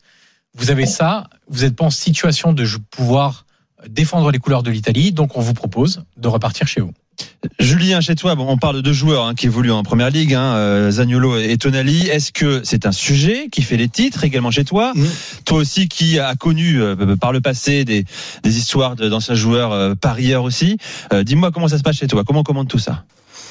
Ouais, non, on parle beaucoup. On en parle beaucoup, bien sûr, en Angleterre, parce que ça pourrait impacter évidemment les, les deux clubs en question, donc Newcastle et, et Aston Villa pour Tonali et, et Zaniolo, parce que bien sûr, on a une histoire. Nous, on a, euh, on a, on a, on a, on a des années derrière nous Eh de, oui. de joueurs qui sont addicts aussi au, au paris, euh, au paris sportif, au paris euh, sur les matchs de foot, surtout. Ivan Tony est toujours suspendu jusqu'au mois de janvier. Il a pris huit mois, lui pour, euh, on va dire, environ 300 paris sur les dernières années, mais il a aussi parié sur son propre club, par exemple. Il a parié sur euh, contre son club. Enfin voilà, c'est là on est on est dans une Ouais, euh, dans une autre dimension. J'ai l'impression parce que lui aussi a menti. Il avait deux téléphones, dont un uniquement pour faire les paris. Euh, ça partait de chez ses parents. Enfin voilà, il avait mis en place un truc super compliqué pour jamais se faire attraper. Il s'est fait attraper. Il a pris très cher. Très cher. On a vu Kieran Trippier quand il était chez Fredo Mhm. prendre très cher pour avoir filé un peu de il il, il a pris six mois, si je me souviens bien, non? Euh, non, dix semaines. Dix semaines, il a pris. Deux Dix mois et semaines demi, de suspension, mais Ah, encore une fois, euh, quand tu vas à l'Atletico et que tu dis à tes copains, hey, mettez beaucoup d'argent sur euh, sur mon départ à l'Atletico, c'est c'est c'est quand même pas très intelligent. On a Lucas Paqueta qui en ce moment, avec Luis Enrique du Betis, euh, qui a la justice lui aussi euh, derrière lui parce que ben parce que euh, lors d'un match de, de Premier League la saison dernière, on s'est rendu compte que beaucoup de gens euh, qui viennent du même quartier que Paqueta avaient mis beaucoup d'argent sur le fait qu'ils prennent un carton jaune dans cette rencontre-là, comme par hasard. Donc voilà, donc c'est malheureusement chez nous, c'est un gros problème et pas que chez les joueurs de foot, dans la société en général. Mais quand on sait aussi que les, les paris en ligne, les bookmakers sont très très présents partout, quand on sait que Tony Bloom, par exemple, le propriétaire de Brighton, est un des plus gros joueurs de poker, un des plus gros parieurs de tout le pays, tu dis comment c'est possible? Quand tu veux interdire aux joueurs de foot de parier, de faire des paris notamment sur les matchs de foot, et qu'un des plus gros propriétaires d'un des meilleurs clubs actuels de la première ligue, lui, mais, mais lui, alors lui, il s'en cache pas, de toute façon, il a aucune raison de s'en cacher, c'est aussi une partie de son business. Donc, euh, donc c'est vrai que c'est le foot et les paris, en tout cas chez nous, les bookmakers sont très liés, malheureusement trop liés. Bah, il y a une culture, il y a une culture en Angleterre du bookmaker qui a moins, par exemple, de chez moi en Espagne, quoi. Qui est hallucinante, qui est, C'est- beaucoup plus développée que n'importe où, voilà. oui, c'est sûr. En Espagne, on est encore, alors bien sûr, il y a les maisons de paris, etc., mais on est encore avec la quiniela. La quiniela, c'est le, ce qu'on appelait nous l'auto, l'auto sportif, où tu mets une petite croix euh, sur les 15 Bien matchs, euh, euh, sur 15 Un matchs. N ou deux, quoi. Un N2, voilà, c'est voilà. Après, il y a aussi, alors, en Espagne, il y avait une histoire il y a quelques années. C'est vrai que j'avais oublié en, et en préparant cette émission, j'ai retrouvé en 2019. Il y a eu euh, deux joueurs arrêtés, notamment Raoul Bravo qui avait été formé au Real Madrid. Bon après, c'était sur des matchs de deuxième division. Il y, a- il y avait des histoires, donc voilà. Mais c'est c'est assez limité. Mais je pense qu'aussi c'est lié au fait que en Espagne il n'y a pas cette Culturellement, il n'y a pas ce rapport au bookmaker, pari euh, sportif. de parier sur les matchs. frénésie en tout cas. Voilà. Ce qui est intéressant, c'est qu'on parle de joueurs certainement, on va voir hein, le, le reste de l'enquête, hein, qui ne cherchent pas forcément à gagner de l'argent, beaucoup plus d'argent. C'est une dépendance. C'est une addiction. C'est l'adrénaline. C'est la ludopathie aussi. La ludopathie. Ouais, c'est ça. ouais. Il faut faire attention parce que je voyais dans le chat, là, on a les messages qui défilent Hmm. euh, en disant les joueurs ils ont deux neurones, ils gagnent déjà beaucoup d'argent, etc. Pas ça. On n'est pas là-dedans en fait. Les phénomènes d'addiction, euh, c'est comme euh, addiction, euh, je sais pas moi, euh, à la cocaïne, euh, à l'alcool, euh, euh, à tous les jeux, c'est l'effet de de la dopamine en fait. La C'est dopamine, un shoot d'émotion hyper intense. et- Voilà, Exactement. Et si c'était si simple de euh, gérer toutes les addictions que de dire euh, t'es débile mon pauvre, faut arrêter. Ah bah oui. Ça se saurait en fait. Donc il faut faire attention aux, ter- aux, aux termes utilisés. Et deuxième chose, on parlait de Tonali. Juste, il y a une vidéo qui a beaucoup tourné euh, sur un remplacement de Tonali avec Newcastle. Julien, tu as dû euh, sans doute le voir parce qu'en Italie, on en a beaucoup parlé. Où on voit Tonali rester sur le terrain au moment d'un remplacement, ce qui fait que l'arbitre vient le voir, lui met un carton jaune en disant regardez, ça se trouve il avait parié sur euh, le fait qu'il prenait un carton Oui, jaune, oui. etc. Attention, regardez bien la vidéo. On voit son entraîneur Edio qui est sur le bord du terrain, qui lui dit non non, ne sors pas tout de suite. Il lui fait un signe comme ça qui tourne en mode écoute la standing ovation à laquelle tu as droit après ton match. Je crois que c'était le premier match, hein, euh, si je me trompe pas, euh, Julien. Il me Ouais, c'est ça, ouais, contre Aston Villa, ouais. en lui disant regarde machin etc et quand l'arbitre vient pour lui mettre le carton jaune Edio se prend la tête à deux mains en lui disant mais l'arbitre il comprend rien je voulais juste lui faire profiter de la standing Mhm. ovation donc attention aussi Aux regardez les matchs Ouais, euh, regardez les images Et ce qui est intéressant, c'est vraiment, je trouve que c'est très bien de notre part de parler de l'addiction, parce qu'on et ces types, c'est-à-dire que l'addiction, ces types sont capables de, de de niquer leur vie en fait, de niquer leur vie et de niquer leur leur euh, comment dire leur euh, leur travail. C'est-à-dire que ces mecs qui ont bossé comme des fous pour devenir pour pour devenir footballeurs professionnels et qui sont capables de de tout mettre en l'air parce qu'ils ne peuvent pas faire autrement. Parce que les phénomènes les phénomènes d'addiction, il y a il y a pas de il y a pas de de de de, rai- de raisonnement dans leur tête. Ils ne peuvent pas faire autrement. Donc ils doivent être soignés. Après autre chose, c'est de c'est de de, de parier sur de la défaite de ton équipe et d'être mauvais ce jour-là et de prendre un penalty. Ça là c'est de la corruption. Euh, euh, voilà, on va, on va prolonger avec euh, Johan, bien sûr. Je vais regarder l'écran là parce que. Alors oui, euh, c'est nouveau dans l'after depuis une semaine. hein. dès qu'une grossièreté est prononcée ici même, c'est une émission respectable et élégante, Fred. Parce que j'ai dit niquer deux fois. Voilà, il, il en a fait plusieurs hein, ce soir. Hein. Alors tu balances Balance Julien Laurent Alors, euh, ouais, et toi, et toi, tu touches une partie, c'est ça, pour dénonciation Donc c'est très simple, hein, c'est 2 euros dans la 10%. cagnotte à chaque fois. Bah, j'ai pas d'argent. alors, euh. Eh ben, tu passeras à la cagnotte plus tard. mais non, tout cas, mais niquer, mais niquer. Jérôme Thomas tient très bien les comptes, mon cher. Euh, ami. ni- Tu viens de le dire trois fois. Non, mais arrête. Et à la fin, à la fin, ça remplacera la note de Julien Laurence euh, pour le reste Oh, bah, euh, non, mais, Voilà. non, mais tu rigoles, là, je sais pas. Voilà, forcément. Excusez-moi, mais niquer, c'est pas un gros mot. Dans un instant, on prolonge. euh, et puis avec euh, Johan, bien sûr, hein, sur euh, la. Vous remarquez que j'ai rien dit. Hein. C'est- J'étais profondément choqué par le mot euh, qui est sorti dans la- de la bouche de Fred. Évidemment, toi qui es l'apôtre de Ah l'élégance bah oui, euh, tout à et du fait. français euh, euh, riche et, Châtié. et châtié, évidemment, avec son rire. Excuse-moi, c'est l'after, hein, c'est pas. Allez, c'est c'est parti pas pour. apostrophe, hein. C'est parti pour la minute de Johan. C'est le d'heure Johan Crochet, vous l'avez compris. On envoie la musique, Toto.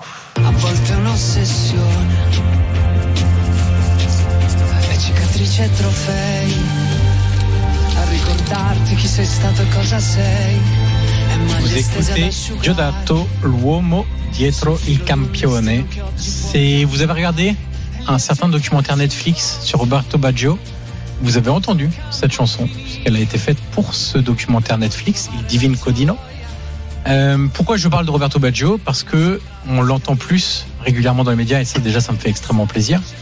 Et ensuite la Gazzetta dello Sport organise chaque année à cette période-là euh, quatre jours, trois ou quatre jours d'un festival, le Festival dello Sport, où il y a des euh, une espèce de masterclass, on appelle ça comme ça maintenant, des, des prises de parole euh, de grands champions qui viennent euh, sur dans un théâtre euh, raconter un peu leur carrière, euh, des questions-réponses, des anecdotes, ce genre de choses-là. On a eu du Rummenigge par exemple qui est venu, Jean-Pierre Papin, euh, on a eu Zlatan qui est passé. Euh, dans, le sport, il y a eu d'autres euh, sur le cyclisme, sur etc. etc. Et Roberto Baggio était invité de ce festival de sport.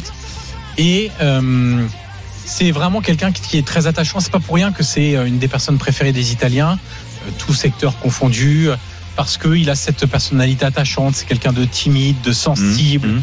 Etc., etc. Et il a raconté sa vision du football, notamment le fait qu'il fallait faire plus confiance aux jeunes joueurs en Italie, qu'il fallait avoir du courage dans les instances italiennes pour faire évoluer le, le football italien. Et il a raconté une anecdote. On lui a demandé euh, est-ce qu'il y a un joueur qui te plaisait, toi, euh, particulièrement, etc. Et il a parlé de Marco Van Basten. Il a même dit bah, en fait, euh, j'aimais tellement ce qu'il faisait sur le terrain que quand j'étais à la Juve, j'étais allé voir un match au stade du Torino, un match de Coupe d'Italie entre le Torino et le Milan AC, enfin l'AC Milan, pardon. Et euh, euh, il disait j'étais allé voir juste le match, pas pour l'ambiance, pas pour. J'étais allé voir Van Basten. Et moi, j'ai passé mon temps à regarder comment il se déplaçait, comment il bougeait, les espaces qu'il prenait, comment il décrochait, Eh comment oui. il prenait la profondeur, etc., etc. Il a dit, je suis rentré chez moi, j'ai dit basta, j'ai tout vu, j'ai tout compris. C'est magnifique. Roberto Baggio, le pirate. Superbe. La classe. La grande classe. Euh, merci pour ta minute euh, magnifique, euh, mon cher Johan. Alors que malheureusement pour toi, les Pays-Bas viennent de manquer un, un Par penalty. bout de Verhorst. Dans un match très important euh, face à la Grèce en Grèce, euh, Verhorst qui euh, bien qui a s'est heurté à Vlachodimos 0-0 toujours donc après euh, désormais 33 minutes de jeu. On revient dans un instant. On prolonge et on finit sur les paris illicites en Italie. La question que je vais te poser forcément Johan, est-ce que ça peut éclabousser l'ensemble du championnat italien? Combien de joueurs peuvent euh, être pris dans les filets de la justice italienne Et puis aussi le calendrier infernal selon les joueurs. Est-ce vrai ou non? Est-ce qu'on joue beaucoup plus qu'avant? Désormais chaque saison Euh, Faut-il les écouter? On en parle dans un instant avec les drôles de dames sur RMC. À tout de suite. RMC, 20h22h, Génération After. Nicolas Avec Jamin. les cadres le dame, Julien Laurence, Paulo Breitner, euh, Johan Crochet et Fred Hermel. Le Portugal mène 4 buts à 0 sur la pelouse de la Bosnie-Herzégovine, doublé de Cristiano Ronaldo, euh, but de Bruno euh, Fernandes euh, et but de Joao Cancelo sur la pelouse de la Bosnie-Herzégovine. Pelouse de la Bosnie-Herzégovine. Les paris licites. Alors, Johan, évidemment, la question qu'on se pose aujourd'hui, trois joueurs sont concernés. Est-ce qu'il y aura d'autres joueurs? T'as pas forcément la réponse ce soir Non. mais je vois et j'entends qu'en Italie, on, on se pose vraiment la question si, parce qu'il faut préciser que les téléphones portables, les tablettes, tous les moyens de communication de ces trois joueurs en Les particulier, WhatsApp. les WhatsApp ont été saisis. Ouais. Savoir s'ils n'ont pas emmené ou s'ils ont été emmenés par d'autres joueurs Hmm. dans ce délire fou des paris. Oui, oui, on, imagine qu'il peut y en avoir d'autres. Clairement, c'est- une hypothèse avancée par pas mal de médias italiens, sans en avoir la certitude pour le moment. Euh, voilà, il y a des médias italiens et c'est pour ça qu'on prend beaucoup de pincettes et qu'il faut faire très attention, qu'il faut parler au conditionnel et que même sur certains trucs, je vais pas citer quel média en particulier, mais on a parlé d'entraîneur aussi, par exemple, euh, de président. C'est des choses qui sont sorties à droite et à Hmm. gauche, donc il faut faire quand même très attention. Euh, et euh, euh, en fait, ça, ça va beaucoup dépendre d'un homme, euh, mon cher Nico, Ah, on en parle. euh, de Fabrizio Corona, euh, qui est euh, un, un ancien roi des paparazzi. C'est un paparazzi. Euh, c'est lui qui a sorti euh, vraiment l'affaire publique pour Fagioli, c'est lui. Zaniolo et, et Tonali, c'est lui. Il a balancé les noms, c'est ça hein il a même cité Zalewski, le, le Polonais de la Roma. Pour le moment, on n'a pas d'autres informations. Ça allait assez vite sur Tonal- euh, Tonali et Zaniolo pour avoir des infos. Zalewski, pour le moment, on n'a pas de. Est-ce que c'est vraiment le cas, pas le cas, etc. On a, on a. Pour l'instant, on peut juste dire Corona a donné le nom de Zalewski. Voilà ce qu'on peut dire sur Mm. Zalewski. On va attendre. Mm. Peut-être qu'il y a des choses qui vont Mm. sortir. Euh, mais en fait, ce Fabrizio Corona, euh, c'est un personnage très particulier, très nébuleux. C'est quelqu'un qui a été multicondamné, euh, qui a été euh, euh, incarcéré plusieurs fois, qui a fait du chantage à des joueurs. En gros, euh, donne-moi de l'argent et je diffuse pas tes photos. Euh, des joueurs français, David Trezeguet a eu maille à partir avec euh, ce- cette personne-là. Qui a fait 10 ans Adriano, de prison, hein, grosso modo, c'est ça ouais. Adriano aussi, euh, Francesco Totti aussi. Euh, Mm. En gros, avant son mariage, on a dit euh, il y a une une femme qui veut témoigner comme quoi tu as eu une relation extra-conjugale juste avant le mariage, donne-moi de l'argent, etc. Enfin, voilà, c'est sou- souvent il a été pris pour extorsion, euh, voilà, euh, choper de l'argent pour pas diffuser les informations ou les photos qu'il avait. Euh, on parle aussi d'évasion fiscale, on parle de, enfin, de beaucoup de choses, tentatives de corruption. Enfin, il y a, beau personnage, quoi. il y a quand même beaucoup de choses. Le fait est que ce qu'il a donné pour le moment, c'est vérifié. Donc il a des sources qui euh, lui ont permis d'avoir ces informations-là. Et que lui promet qu'il y aura d'autres noms. Euh, on verra ce que, ce que ça donnera. Mais Mm. c'est vraiment une sale période, je trouve. euh, tu, tu disais, euh, Nico, en plaisantant, euh, quand je suis arrivé, euh, euh, qu'on parlait pas beaucoup de. Enfin, ou je sais plus si moi qui te Police on parlait pas Si, beaucoup si, de, terrain. justice, quoi. On parlait pas beaucoup de terrain en ce moment et c'est fatigant. Dominique Rizet de Génération After. ça devient un peu fatigant en Italie, euh, voilà, entre euh, Pogba, entre là les paris sportifs, euh, pff, ça devient C'est euh, fatigant pour toi, pour tout le monde ça devient euh, usant, également. euh, ça devient usant et ça met ça met vraiment une sale ambiance, je trouve, en en, en Italie, parce que finalement, on l'a vu, hein, cette histoire de paris sportifs, elle a totalement éclipsé le match de la, de la sélection Bah oui, bien italienne, sûr, bien mais sûr. totalement. Oui, oui. Polo, je t'ai pas entendu sur le sujet. Euh, Est-ce que tu veux en dire un mot? Est-ce qu'en Allemagne, vous êtes frappé par ce mal-là, entre guillemets?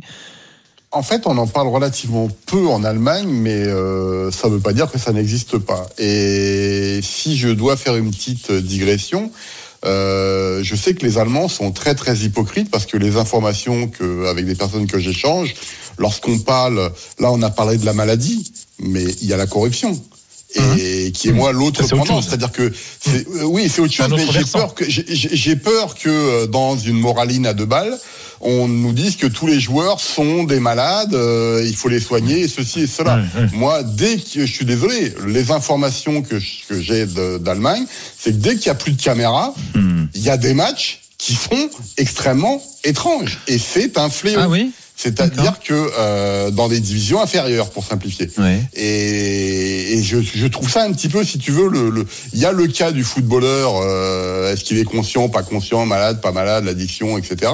Mais je crois qu'il y a un truc qui est beaucoup plus grave que ça, Oui, et je raison. pense que les deux sont liés en fait. Oui. Donc euh, le, le- Il y, a, il y a aussi ces joueurs qui Voilà. veulent compléter leur fin de mois. Ouais. Euh, euh, on a parlé de notre carrière avec beaucoup de footballeurs qui reconnaissaient, en se marrant aussi, avoir euh, favorisé des paris euh, pour euh, des coéquipiers ou Mmh. pour eux-mêmes. C'est arrivé Et aussi. attention, pardon, Non, pour rebondir sur les épaules, en Espagne aussi, on a eu des problèmes, mais dans les troisième, quatrième, cinquième Ouais, c'est divisions. ça. Ça, alors, Là où il y a moins de contrôle. Voilà, non, mais là, moins là, parce que là, il faut bien voir ça. On parlait avec euh, Johan de joueurs de, de première division, de très haut niveau, qui sont sous les feux de l'actualité.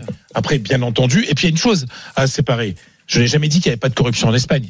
Parce que là, on parlait des paris. On parlait de on parlait l'addiction au pari de certains joueurs euh, très connus. Euh, corruption en Espagne, euh, je vous rappelle quand même qu'on est quand même le pays des maletas, Mhm. euh, qui est une forme de corruption. Quand on euh, donne une prime à la victoire à, à une équipe parce que leur, leur victoire t'intéresse toi, c'est totalement interdit et c'est de la corruption. Et si les types se font choper, ils, ils sont ils seront condamnés déjà pour des raisons purement fiscales. Donc attention, il faut bien séparer les choses. Moi, quand je parle de l'Espagne, c'est très clair, phénomène- non non mais c'est important parce que j'ai vu des messages qui ont défilé. Oui, mais- disant, voilà. Non non mais non mais il faut dire des choses. Commence à répondre. Mais non, non, non, non, non, mais c'est important. C'est important. Je veux dire, je n'ai jamais dit que l'Espagne. J'ai dit que simplement l'addiction euh, de certains grands joueurs en Espagne au Paris était moins, était pas courante en Espagne. Voilà. Ce que je remarque aussi, c'est qu'en Italie, c'est un vrai thème. Nico Oui. Vas-y, Johan, je vais donner la parole à Julien. Non, vas-y, vas-y, vas-y. Euh, En, en Italie, c'est un vrai thème. Euh, en France, euh, il y a des joueurs. Non, mais en France, il y a eu des cas hein, de joueurs qui ont été sanctionnés, mais c'est deux ou trois matchs fermes C'est ça. et 2000 euros d'amende. hein.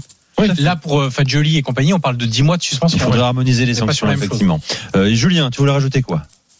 Non, ouais, juste pour finir, parce que chez nous c'est un vrai fléau, mais les- le problème c'est que les, les sociétés de paris sportifs sont partout. Euh, Ah oui. elles ont des, il y a des noms de stades après eux, elles sont à la télévision tout le temps, dans les publicités, sur les maillots. Et la première ligue et le football dans son ensemble en Angleterre essayent de s'en démarquer un petit peu, de s'en écarter, de s'en éloigner un petit peu. De plus en plus de clubs maintenant euh, font des genre de petits séminaires avec leurs joueurs pour, bah, pour Mm. les mettre en garde. Alors que tout le monde sait très bien en Angleterre que t'as pas le droit de parier surtout si t'es joueur professionnel. Et pourtant, je peux vous assurer qu'encore aujourd'hui, j'en connais beaucoup qui parient, qui parient Bien beaucoup d'argent en espérant ne pas se faire attraper, en connaissant les risques Eh aussi ouais, et les eh sanctions potentielles. Mais ça existait il y, a, il, y a, il y a encore très longtemps et ça y sera pendant très longtemps. Donc ça, ça se réglera pas comme ça tout de suite. Mais je pense qu'il faut vraiment une prise de conscience globale européenne parce que les Anglais ont beaucoup, ont longtemps pensé que c'était que chez eux. Et là, on voit en Italie, et je connais pas Yo le, en Angleterre, t'es, t'es, t'es, euh, t'es, euh, t'es, t'es confronté, confronté c'est pas le mot, mais tu vois des paris partout. Donc forcément, je pense Ouais. que naturellement, t'as envie d'essayer. Voilà, en, en, en, en Italie, je sais pas si t'es, si Bon, on en a, vraiment on en a sans euh, doute moins que toi, Julien, mais on en a quand même aussi beaucoup, notamment sur les sponsoring entre les matchs à diffuser à la télévision.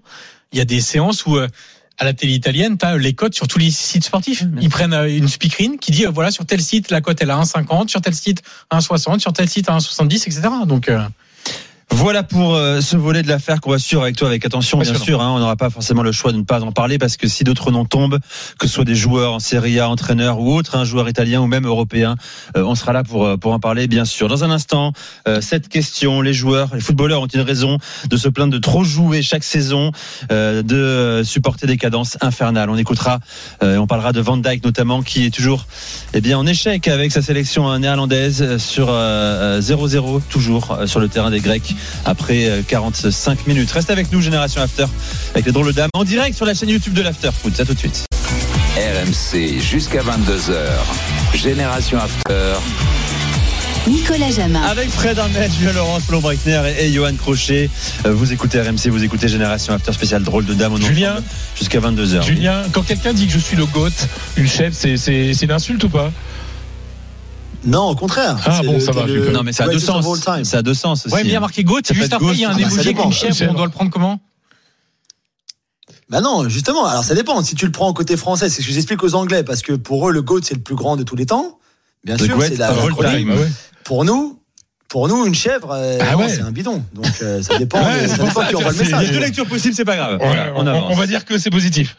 Heureusement que Polo n'est pas avec nous, qu'il ne voit pas le chat en même temps. Je pense que ça pourrait le rendre un petit peu. Bien Bon, Polo, il se met une la- belle petite censure Polo, à la vas-y. bonne époque avec la Je Stasi. suis super intéressé par ça en fait. C'est vrai, pourquoi Non mais euh, c'est pareil, il y, a- il y a deux sens. Ah, par le GOAT, tu veux dire, c'est ça Non non, par les messages en fait. Bien sûr. Je crois qu'il envoie des messages depuis sa chambre d'hôtel à Berlin, Polo. Tu sais, il participe au chat. Tout à fait, tout à fait. Dès, dès- dès qu'il y a de la pub, je recharge mon téléphone et je fais ça. Disons quand on voit Eisern Union, euh, on a vite compris de qui ça vient. Voilà, exactement. Voilà, c'est ça. Donc on Exactement. voit Lénine de 1917. Allez, messieurs, euh, c'est moi qui fais le chat, c'est pas vous. D'accord? Oui, Je suis chef. chef d'orchestre du chat. Oui, chef. Les footballeurs ont-ils raison de se plaindre de, de calendrier surchargé, de cadence euh, dingue, de semaines à trois matchs, vieux serpent de mer, remis sur la table par plusieurs joueurs ces derniers jours. Euh, on joue trop, on n'est pas des machines, mais là, effectivement, succession de coups de gueule. Récemment, Ryan Chouameni, lors du rassemblement avec l'équipe de France, qui attend lui une prise de conscience générale et surtout une mobilisation générale euh, de ses congénères, j'allais dire, de ses coéquipiers ou euh, partenaires euh, footballeurs. Robin Gossens aussi, mon cher Polo, on a parlé récemment d'ailleurs. Alors, Gossens en a parlé, mais euh, il n'y avait pas que ça. Euh, lui, il, a, il dit, euh, vu les cadences qu'on a, euh, etc. euh, Moi, et on- parce qu'on on met tout sur ça en parallèle avec l'argent que gagnent les footballeurs les plus connus, hein, parce qu'il faut pas oublier qu'il y a beaucoup de footballeurs qui, ne, qui ont du mal à finir les fins de mois. hein. On parle de l'élite de l'élite, hein, faut pas non plus l'oublier. Et ce qui est intéressant, c'est que lui, il dit, euh, oui, mais ça sert à quoi de gagner beaucoup d'argent si je dois aller à la pharmacie euh, tout le temps, c'est l'expression qu'il utilise, et aller prendre des pilules, quoi. Donc euh, ça aussi, ça, je pense, dans ce qu'il dit, il y a beaucoup de sens dans, dans- dans ce qu'il dit. Euh, mais lui, il n'est pas que là-dessus. Il dit aussi que le football est en train de prendre une dérive complètement délirante et qu'en fait il y a beaucoup trop de business et que ça devient n'importe quoi. Et là il a fait une, une, une conférence de presse en fait où vous savez euh, quand il y a des déplacements euh, de- d'équipes nationales, il y a différents médias qui sont là et on parle de différents sujets avec un joueur ou deux.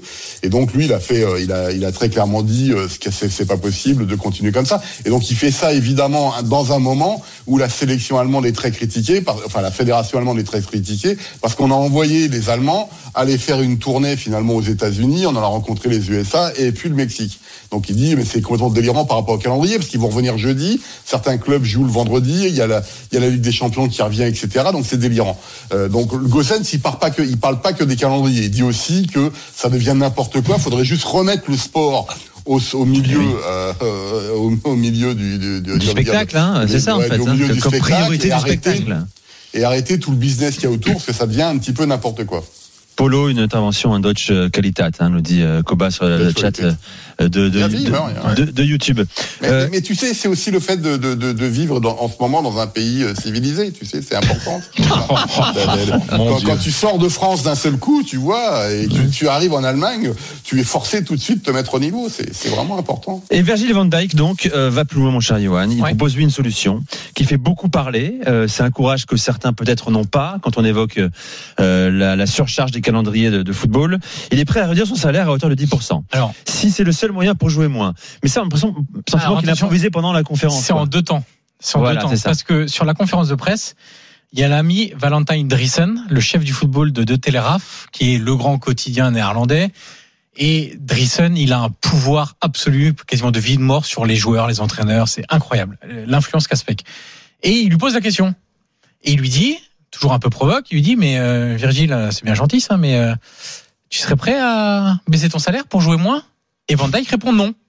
Ah, Et après, il revient sur ce truc, il pas dit oui. histoire. Et après, il dit oui, je serais prêt à baisser de 10% mon salaire. oui. Euh, ça a beaucoup fait parler aux Pays-Bas. Euh, moi, je. Il y, a- un discours qui est vachement intéressant parce que, en fait, il faudrait avoir le temps. Je sais pas si on aura le temps de tout faire ce soir, mais euh, il faut quand même se rendre compte, euh, pour en avoir parlé avec des, des médecins de club dans mon podcast, que le sport de haut niveau, ce n'est pas bon pour la santé. Ce sont des médecins Bien sûr. qui sont dans des clubs qui vous le Ah disent. bah, on est d'accord. Ok Bon. Deuxième chose, euh, ce n'est pas parce qu'on gagne beaucoup d'argent qu'on doit être exploité. L'exploitation n'est pas liée à ton compte bancaire. Je suis désolé. Quand on me dit que ils gagnent suffisamment d'argent, donc ils peuvent se faire insulter, ils peuvent jouer tous les jours s'il faut, le repos on s'en fout, ça va, ils sont jeunes, euh, puis ça va dans d'autres sports, c'est différent, etc. Je voudrais quand même rappeler que il y a, très- alors il y a, il y a des sports, hein, mais j'ai entendu des comparaisons avec la natation par exemple. Je sais que c'est une des théories de Gilbert Mhm. qui disait ouais il faudrait voir la natation combien de kilomètres de longueur ils font les piscines. Alors attention, courir sur un terrain Oui, il en y a- termes de C'est traumatisme pas pour le corps, c'est la même Ouais, chose. comme Les le chocs, c'est pas la même Bien chose, sûr. euh, t'as un mec à 40 ans qui a un genou normal. Ce que donc, tu dis est euh, valable pour tous les sports d'appui, athlétisme, tennis, basket, handball, bien sûr. C'est ça. Donc, Rugby. je, je, je pense en fait que malheureusement, c'est vain ce, ce C'est débat. c'est la question que j'allais vous Parce poser. qu'en fait, ils sont les acteurs et ils ont poussé pour ça. D'un Maintenant, système. c'est trop tard pour s'en rendre compte. C'est la fuite en avant. Le sport leur échappe. Le sport échappe aux acteurs. Oui, mais et alors, malheureusement, Johan. ils ne pourront rien faire. Alors, euh, avec Najib euh, Boulawin, on a, notre producteur ce soir, on, on a regardé, on a comparé les époques. On dit toujours, on joue de plus en plus de matchs par rapport à il y a 10 ans, par rapport à il y a 20 ans, par rapport à il y a 30 ans. Euh, J'ai regardé, tiens, saison 2000, euh, 2012, 2002, 2003, il y a 20 ans donc. Thierry Henry avait joué 55 matchs. Sylvain Victor également. Voilà, parmi les joueurs qui avaient le plus joué cette saison-là. Époque Arsenal. La saison dernière, Bruno Fernandez, 59 matchs. Euh, on a également Lautaro Martinez, 57 matchs. Pour les hommes qui ont le plus joué la saison dernière. Il n'y en a pas un écart pas si important. 92-93, il y a 30 ans. Euh, Klaus Christensen, défenseur euh, central euh, suédois, euh, danois, pardon, 63 matchs joués. Andoni Zubizarreta, gradien, c'était différent, 53 matchs. J'ai Albert Ferrer, arrière droit espagnol, bien sûr, euh, 54 matchs. Euh, voilà, alors la question est, euh, est-ce qu'on joue trop plus aujourd'hui qu'avant ou est-ce qu'on joue différemment surtout? Il me semble que la problématique est là sur l'intensité. la différence- Vas-y, vas-y Julien, après Fred. Non mais voilà, c'est ça. Non, la différence c'est ça, c'est que c'est pas le même football. Je suis Ouais, désolé euh, qu'il y a 20 ans ou qu'il y a 30 ans. C'est aujourd'hui ce qu'on te demande, c'est pas les mêmes entraînements non plus. Alors quand tu joues tous les trois jours, tu t'entraînes finalement très peu. Mais c'est pas la même chose qu'on te demande euh, à l'entraînement aujourd'hui non plus par rapport à ce qu'on avait pu demander il y a 20 ans. C'est pas le même rythme non plus de, de match, de travail, de récupération. Alors tu peux aussi tourner dans l'autre sens en disant qu'aujourd'hui il y a beaucoup plus de moyens pour les joueurs actuels de bien Pour la récupérer ouais. parce qu'ils ont des, des, des, des, des systèmes pour la récupération, ils sont beaucoup plus avancés qu'ils étaient il y a 20 ans dans, toutes les toutes les aides que tu peux avoir entre guillemets, autres que juste ton physio, tu as des bottes, tu enfin voilà, tu as la cryo, t'as la cryothérapie, tu as plein plein de choses maintenant qu'il n'y avait pas il y a 20 ans. Ça c'est vrai. Mais juste pour finir, en tout cas moi pour euh, répondre à pour suivre ce que Johan vient de dire, mais qu'est-ce qu'ils font la FIF Pro? À quoi ça sert la FIF Pro aujourd'hui? Bien sûr. C'est- Tous les syndicats de joueurs nationaux internationaux comme la FIF Pro. À quoi qu'est-ce qu'ils font? À quoi ça sert? Tous les joueurs payent une cotisation. Pourquoi en fait au final? Mais parce que pour rien du tout. ils savent que Ils le combat rien. est perdu d'avance, plus de pays en. Coupe du Monde. Non mais le pire, le pire Nico, juste pour finir, peut-être, et Johan a raison, et je suis tout à fait d'accord avec lui, je pense qu'aujourd'hui, ah, sauf s'ils font grève, et de toute façon, on a, on a vu les joueuses en Espagne, par exemple, Fredo, euh, faire grève avant le début de la, de la Liga féminine. féminine. Ah, Sauf s'il y a, hormis, hormis grève, ça changera pas. Il faut vraiment qu'ils tapent du point fort sur la table en disant voilà, nous c'est fini, on veut plus, on veut plus jouer comme ça sur ces cadences-là. Mais quand tu vois par exemple que l'extension de la Coupe du Monde des clubs, qui passait d'un truc assez finalement tu, tu partais t'allais je sais pas allez on va au Qatar ou je sais pas, en Arabie Saoudite je sais, je sais pas où tu jouais trois matchs maximum deux pour les gros pays deux pour les gros clubs donc Liverpool ils allaient directement ou le Real en demi-finale après ils jouaient la finale c'était qualifié Et, et avant, rappelle-toi, c'était la. Coupe intercontinentale. hein. Avant, c'était un match. hein. Oui, voilà, c'est un match, mais bon, t'allais au Japon. Donc finalement, je pense que ça s'équilibrait au final.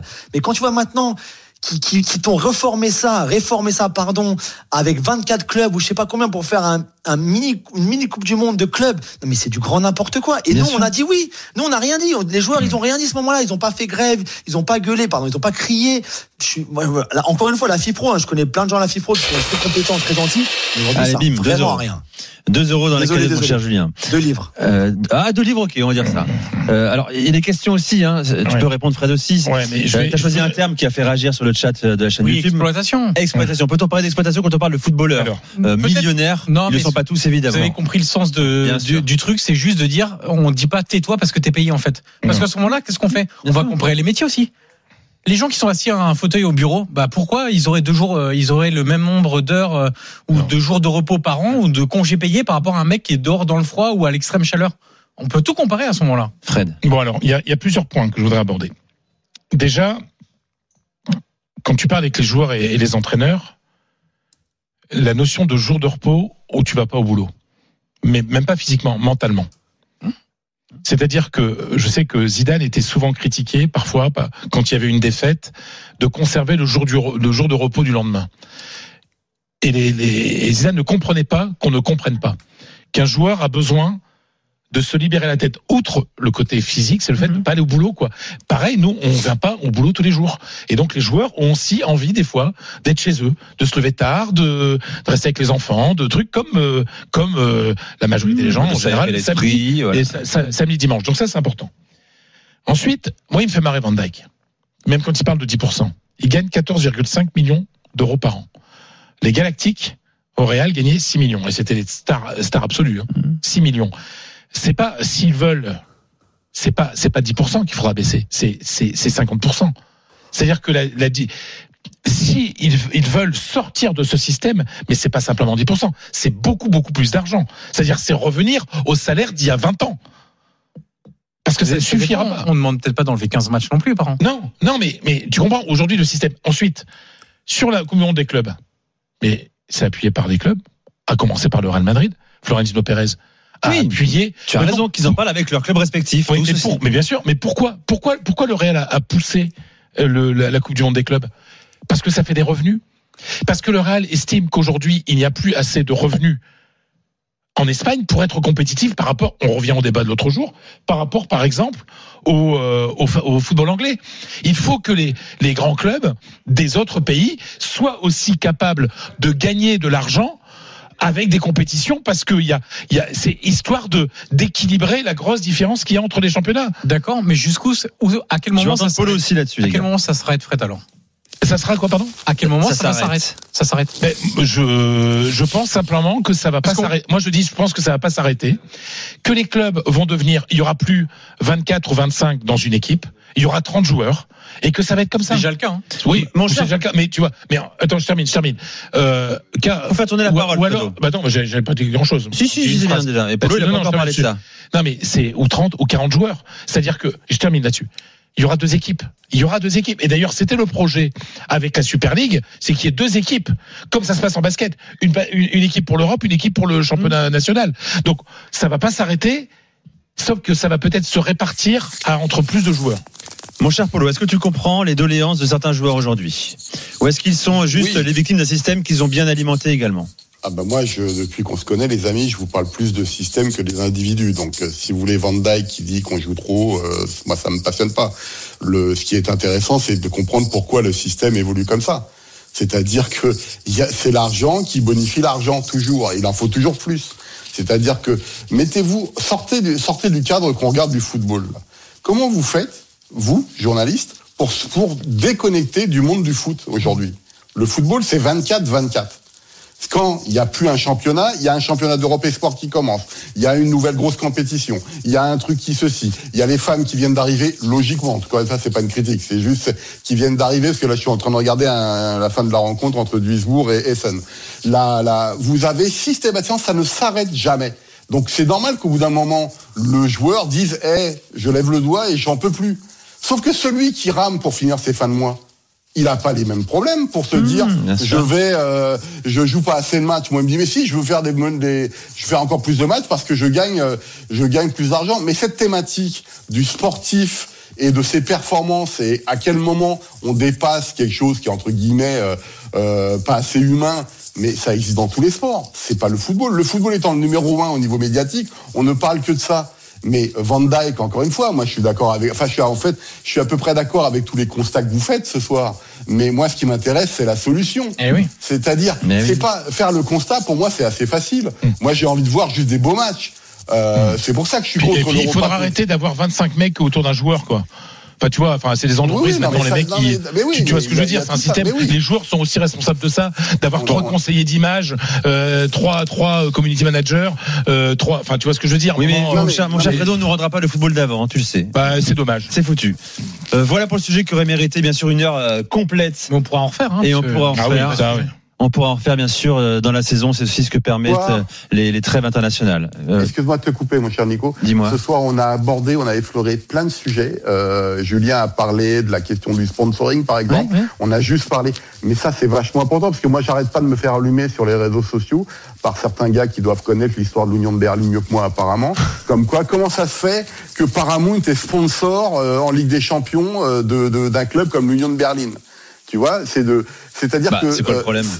Bah, moi déjà euh, par rapport à Paramount, c'est pas le pire, c'est pas la, la pire des choses qui peut exister. C'est qu'ils pensent que l'Union de Berlin ne doit pas avoir ce genre de sponsor, tu vois. euh, Polo, attention, je pense que tu touches beaucoup ton kit main libre là. Au- Ah oui, pardon, pardon, excuse-moi. Vas-y.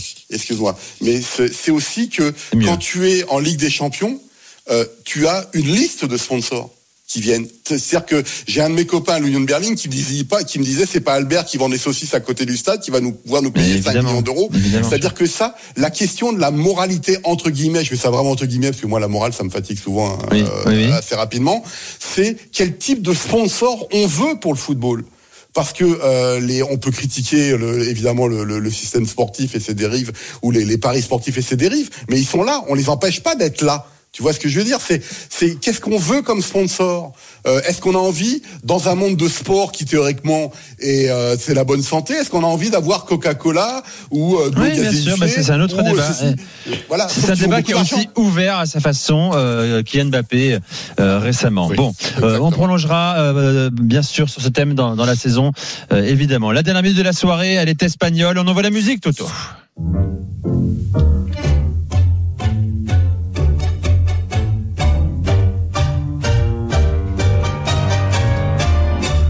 Avez reconnu, c'est- ça s'appelle, c'est du tango, du, tango, du tango argentin.